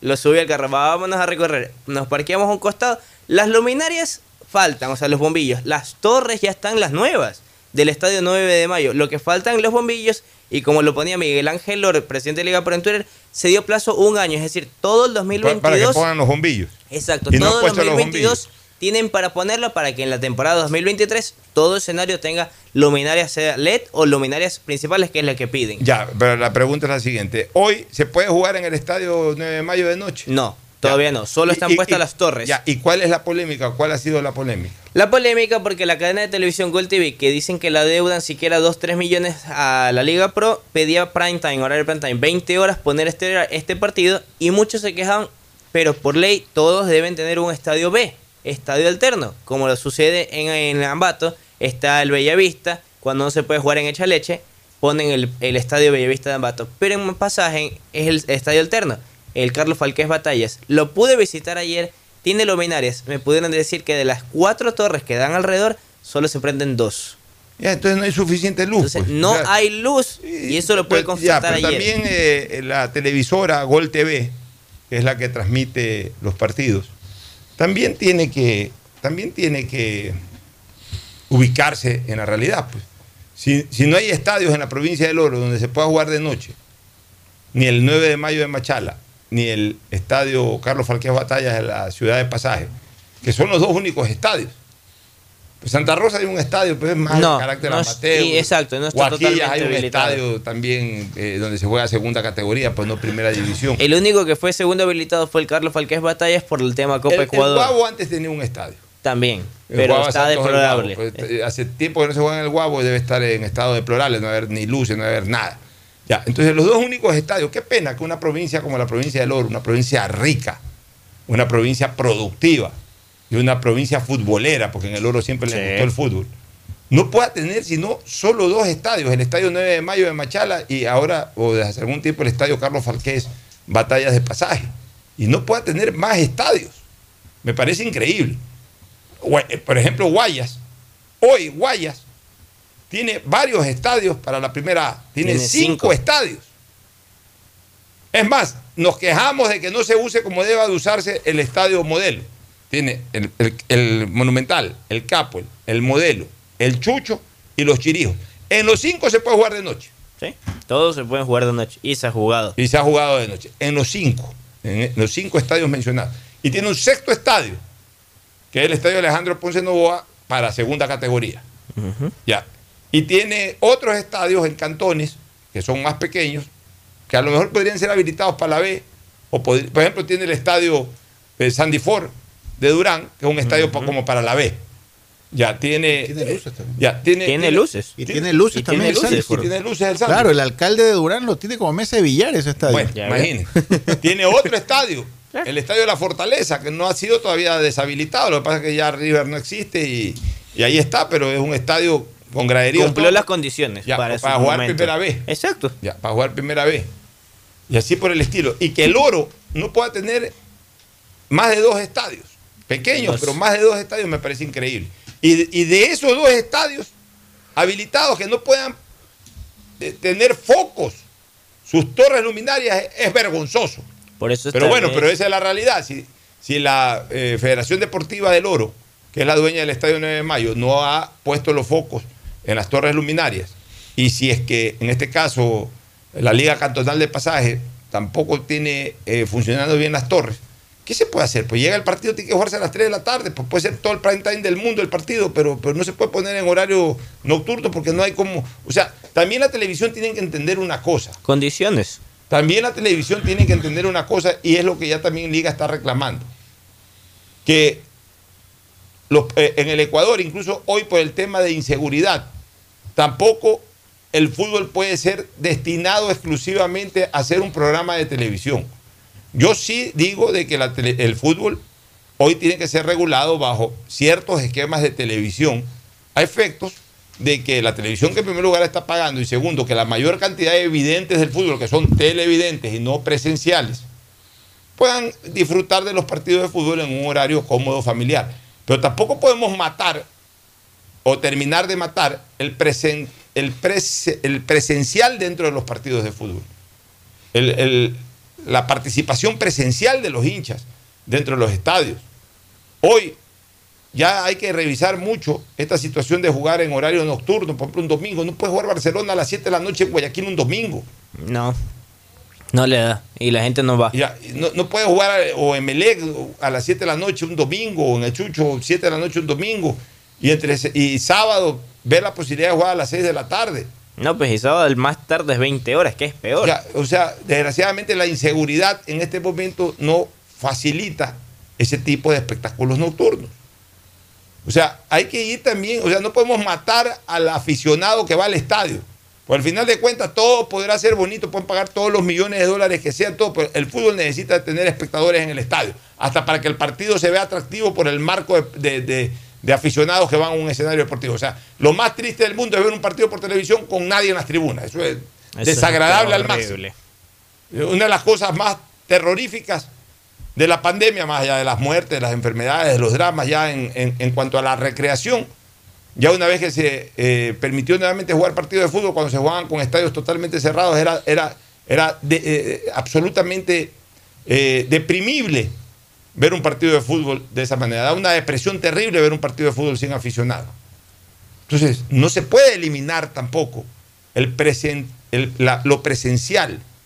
La, la- la- presencia de aficionados no se, las no se la puede eliminar. Entonces, no se puede jugar de noche, no se puede jugar de noche, se tendrá que jugar de tarde. Ese es el más que nada lo que se había acontecido en las últimas horas y bueno, ya se juega 15 horas y para quienes vayan a viajar, los precios que puso la dirigencia del cuadro orense son los siguientes porque quieren ver un estadio lleno y han pedido también reforzar la seguridad. 8 dólares la general, tribuna 15, palco 35. Está bien. Partido trin- 15 horas en el estadio 9 de mayo de Machala. Y en cuanto a Barcelona, de bajas, Carcelén sería la principal. Estaría, dijo Célico, si hay otras, dijo, vamos a esperar hasta las últimas instancias previo al partido. Muy bien, Para eso en cuanto al partido de Barcelona. Ese partido se jugaría el sábado a las 3 de la 15 tarde. horas, ¿sí? Sábado 3 de la tarde. Sábado 3 de la tarde. Ya, este, eh, MLE cuando juega. Emelec cierra la jornada del domingo a las 18 horas de, recibiendo a Deportivo Cuenca. Ah, ese partido está durísimo. Está bonito el partido. Porque Deportivo Cuenca pues está en tercer puesto, tuvo un gran triunfo contra el Delfín de Manta, me parece, Sí. el, el lunes pasado. Y para el Cuenca es vital una victoria porque si el Cuenca comienza a sacar eh, o, o un buen resultado, no sé si una victoria o un empate por lo menos, porque el Cuenca pues en la medida en que saque buenos resultados pues va a mantener esa posición de privilegio de estar peleando ahí, de ser el único equipo que en este momento está metido como cuña entre los de Pichincha. Nada más. Porque los de Guayas están más abajo. Están un poquito En más este abajo. momento el Cuenca es el que se les mete entre cuñas, como una cuña ahí en medio, al Aucas, al Independiente, a la Liga de Quito y a la Universidad Católica. Así que el Cuenca viene a, a dejar la vida prácticamente. Pero viene con una baja sensible, que ¿Cuál? es la de su central Agustín García Basso. Fue suspendido cuatro fechas, pues fue expulsado por doble amonestación, insultos al árbitro y demora a salir del campo de juego. Le aplicaron cuatro fechas de Bien sanción. hecho. Se pierde el partido con Emelec, Macará Independiente y 9 de Ya octubre. te expulsan, ándate. Pero no, lo expulsan, se queda insultando al árbitro y después se va despacito, como, como si estuviera en un cortejo fúnebre. Exacto, esa es la principal baja que va a tener Deportivo Cuenca para el partido del domingo, 20 18, 18 horas. Ya, el resto de la jornada desde mañana. A ver, desde mañana arrancamos con el partido 19 horas, Gualaceo Técnico Universitario. Ahí vamos a ver duelo de necesitados, más que nada técnicos, a levantar El cabeza. mejor gualaceo de la historia. El Galatasaray. Orense, Barcelona, sábado 15 horas. Luego, Liga de Quito versus Cumbayá, 17 horas 30. Macará, Aucas, el sábado mismo a las 20 horas. Buen partido ese de Macará Aucas, porque ahí vamos a ver, vamos a ver al Aucas. El, Aucas El mejor este- Aucas de la historia. El mejor El mejor Aucas de la historia. De los Aucas- últimos años sí. De los últimos años sí. empecé Desde la Aucas- época de, de Luis Fernando Suárez, que fue- era un Aucas muy fuerte. Ese Aucas Con la sombra espinosa. que Ese. Aucas va a ir con el cuchillo entre los dientes ahí, eh, eh, mordiendo bien, porque cada partido es una final para los auquistas, que además tienen un récord negativo. Es el único de los equipos que, que están desde la fundación de los campeonatos nacionales. Que no ha Sí. sido campeón. Porque el Aucas ha sido fundador de, los campeonatos. El primer campeonato fue el 57 y jugaron Aucas Deportivo Quito, Barcelona y Emelec.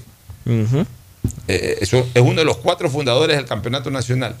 Es el único que no solamente que nunca ha sido campeón, Sí, ¿no? sino que nunca ha clasificado a la Copa Libertadores. Oh. O sea, es el único club grande del fútbol ecuatoriano que no ha jugado siquiera una edición de Copa Libertadores de América.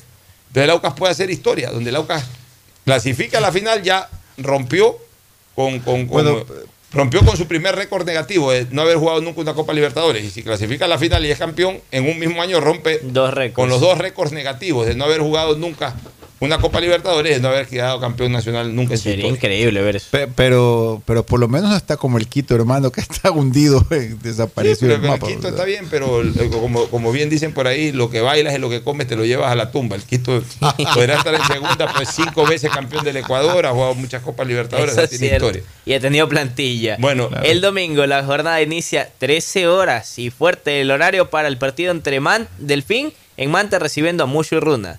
Delfín Muchurruna, buen partido. 13 horas de Manta. Ah, no, no, buen partido, un partido. eh, Un partido, partido. o sea, con caras Un distintas. partido nomás, un partido. eh. Y viene ahí la seguidilla pues que va a tener en Muchurruna con el tema de Copa Ecuador. Universidad Católica recibe el domingo 16:30 15.30, corrijo, al 9 de octubre, que ayer en rueda de prensa, luego del partido de Copa Ecuador, Silvano Estacio dijo, el presidente me dijo que me quedo hasta fin de año. Me parece una decisión correcta, porque a ver, eh, está disputando y arrancó bien ganando 2 por 0 Sí. al, al equipo de. ¿A quién que le ganó en A ver, ayer justamente derrotó 2 por 0 a la- al Muchurruna. Ayer le ganó 2 por 0 al Muchurruna, arrancó bien. Ya a estas alturas cambiar, me parece. Se hace que daño. Me parece que es poco lo que eh, puede aportar cualquier técnico nuevo. Así que tenga su oportunidad, Silvano Estacio, por ahí. Este, ¿9 de octubre con quién? Eh, 9 de octubre visitando Universidad Católica, domingo 15.30. Y es complicado más el calendario del, del 9. Pues. Luego reci- visita el Nacional por Copa Bueno, Ecuador pero, y luego juega Ya, con Emelec. Pero en todo caso, el domingo visita Católica y el último partido del domingo. Entonces, por eso. Y el último partido del domingo, permítame le digo, está de la siguiente manera. Se juega a las 18 horas el Emelec recibiendo Deportivo Cuenca. MLE Deportivo Cuenca. Y el lunes. Y el lunes se cierra aquí en Guayaquil eh, con el partido entre Guayaquil City versus Independiente del Valle, 19 horas en el Chucho Benítez. Mi pronóstico es Bet 593 para jugar, pronosticar y ganar.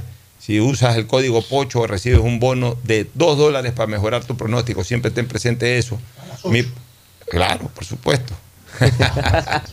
Mi pronóstico Bet 593 es el siguiente. Abre la fecha mañana. Gualaceo técnico. En Gualaceo, empate. Ese es mi pronóstico Bet 593. En, eh, el, el día sábado, Orense, Barcelona. Barcelona. mi pronóstico es para Barcelona. Pronóstico Ok. Bet 593. El siguiente partido. Liga de Quito Cumbayá. Liga de Quito Cumbayá, mi pronóstico Bet 593 gana Liga. Macará Sociedad Deportiva Aucas. Macará Sociedad Deportiva Aucas en Ambato, mi pronóstico Bet 593 gana Aucas.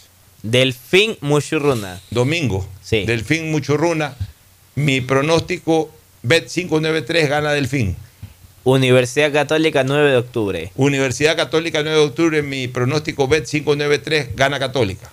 Emelec Deportivo Cuenca. Mi pronóstico Bet 593 gana Emelec. Y cierra la jornada Guayaquil City versus Independiente del Valle. Mi pronóstico Bet 593 empate. Con el pronóstico Bet 593 nos vamos. Eh, eh, el día de mañana estaremos nuevamente con ustedes. Gracias. Gracias por su sintonía. Este programa fue auspiciado por Aceites y lubricantes Gulf, el aceite de mayor tecnología en el mercado. Cuando necesites buenos genéricos, acude a la farmacia de tu barrio y pide genéricos de calidad. Solicita los medicamentos genéricos de Cuajén. Ven, visita y compra en Mole El Fortín. Recuerda que en promociones, Mole El Fortín te conviene. Mole El Fortín lo tiene todo. Viaja conectado con Internet a más de 150 países al mejor precio con el chip internacional Smart SIM de Smartphone Soluciones. Tu mejor jugada siempre será divertirte con Bet593, pronósticos deportivos y juegos en línea. Regístrate ahora en bet593.es y recibe un bono de hasta 300 dólares. Bet593.es, sponsor oficial de la Federación Ecuatoriana de Tenis y con el respaldo de Lotería Nacional. Profe Alfaro, ¿cómo se festejan los goles desde el banco de la Tri? El festejo de un gol tenía que ser un festejo del equipo, no un festejo de un jugador. Y detrás del gol tenía que haber el abrazo de un equipo, porque siempre le decíamos, tenemos que ser más que 11 los que entramos a la cancha. De esa manera, los 11 que entran sienten que desde el banco tienen el apoyo para que todos puedan lograr lo que tienen que lograr. Por eso creo que en este banco está sentado un país entero. En el fútbol bancos hay muchos, pero solo Banco Guayaquil es el banco de la patrocinador oficial de la selección ecuatoriana de fútbol. Pedagogía, diseño, medicina, arquitectura, comercio, turismo, nutrición, literatura, computación, psicología, trabajo social, electricidad, agronomía, animación digital. La verdad es que tenemos tantas carreras que ofrecerte que no nos alcanzan en esta cuña. Ven a la Feria de Estudios de la UCSG y descúbrelas todas. Te esperamos este 5 de agosto de 8 a 17 horas en la avenida Carlos Julio Arosemena, kilómetro 1 y medio. Tenemos muchas sorpresas y beneficios para ti. Universidad Católica de Santiago de Guayaquil. Nuevas historias, nuevos líderes. Amor, ¿no crees que necesito comprar Vigen? Deja ver. Creo que no. No veo ninguna cana. Espera, mira, mira, acá hay una, mira. Toma la lupa. Todos van a querer participar en la promo futbolera Vigen. Presenta una caja vacía de Vigen Men para cabello, para barba y bigote en Western Union a nivel nacional. Reclama tu raspadita y gana camisetas, gorras, destapadores y además participas en el sorteo de 2 TV Smart. Todas las raspaditas están premiadas. Más info en arroba Vigen Ecuador. También participa Vigen Polvo. Este fue un espacio contratado. Radio Atalaya no se solidariza necesariamente con las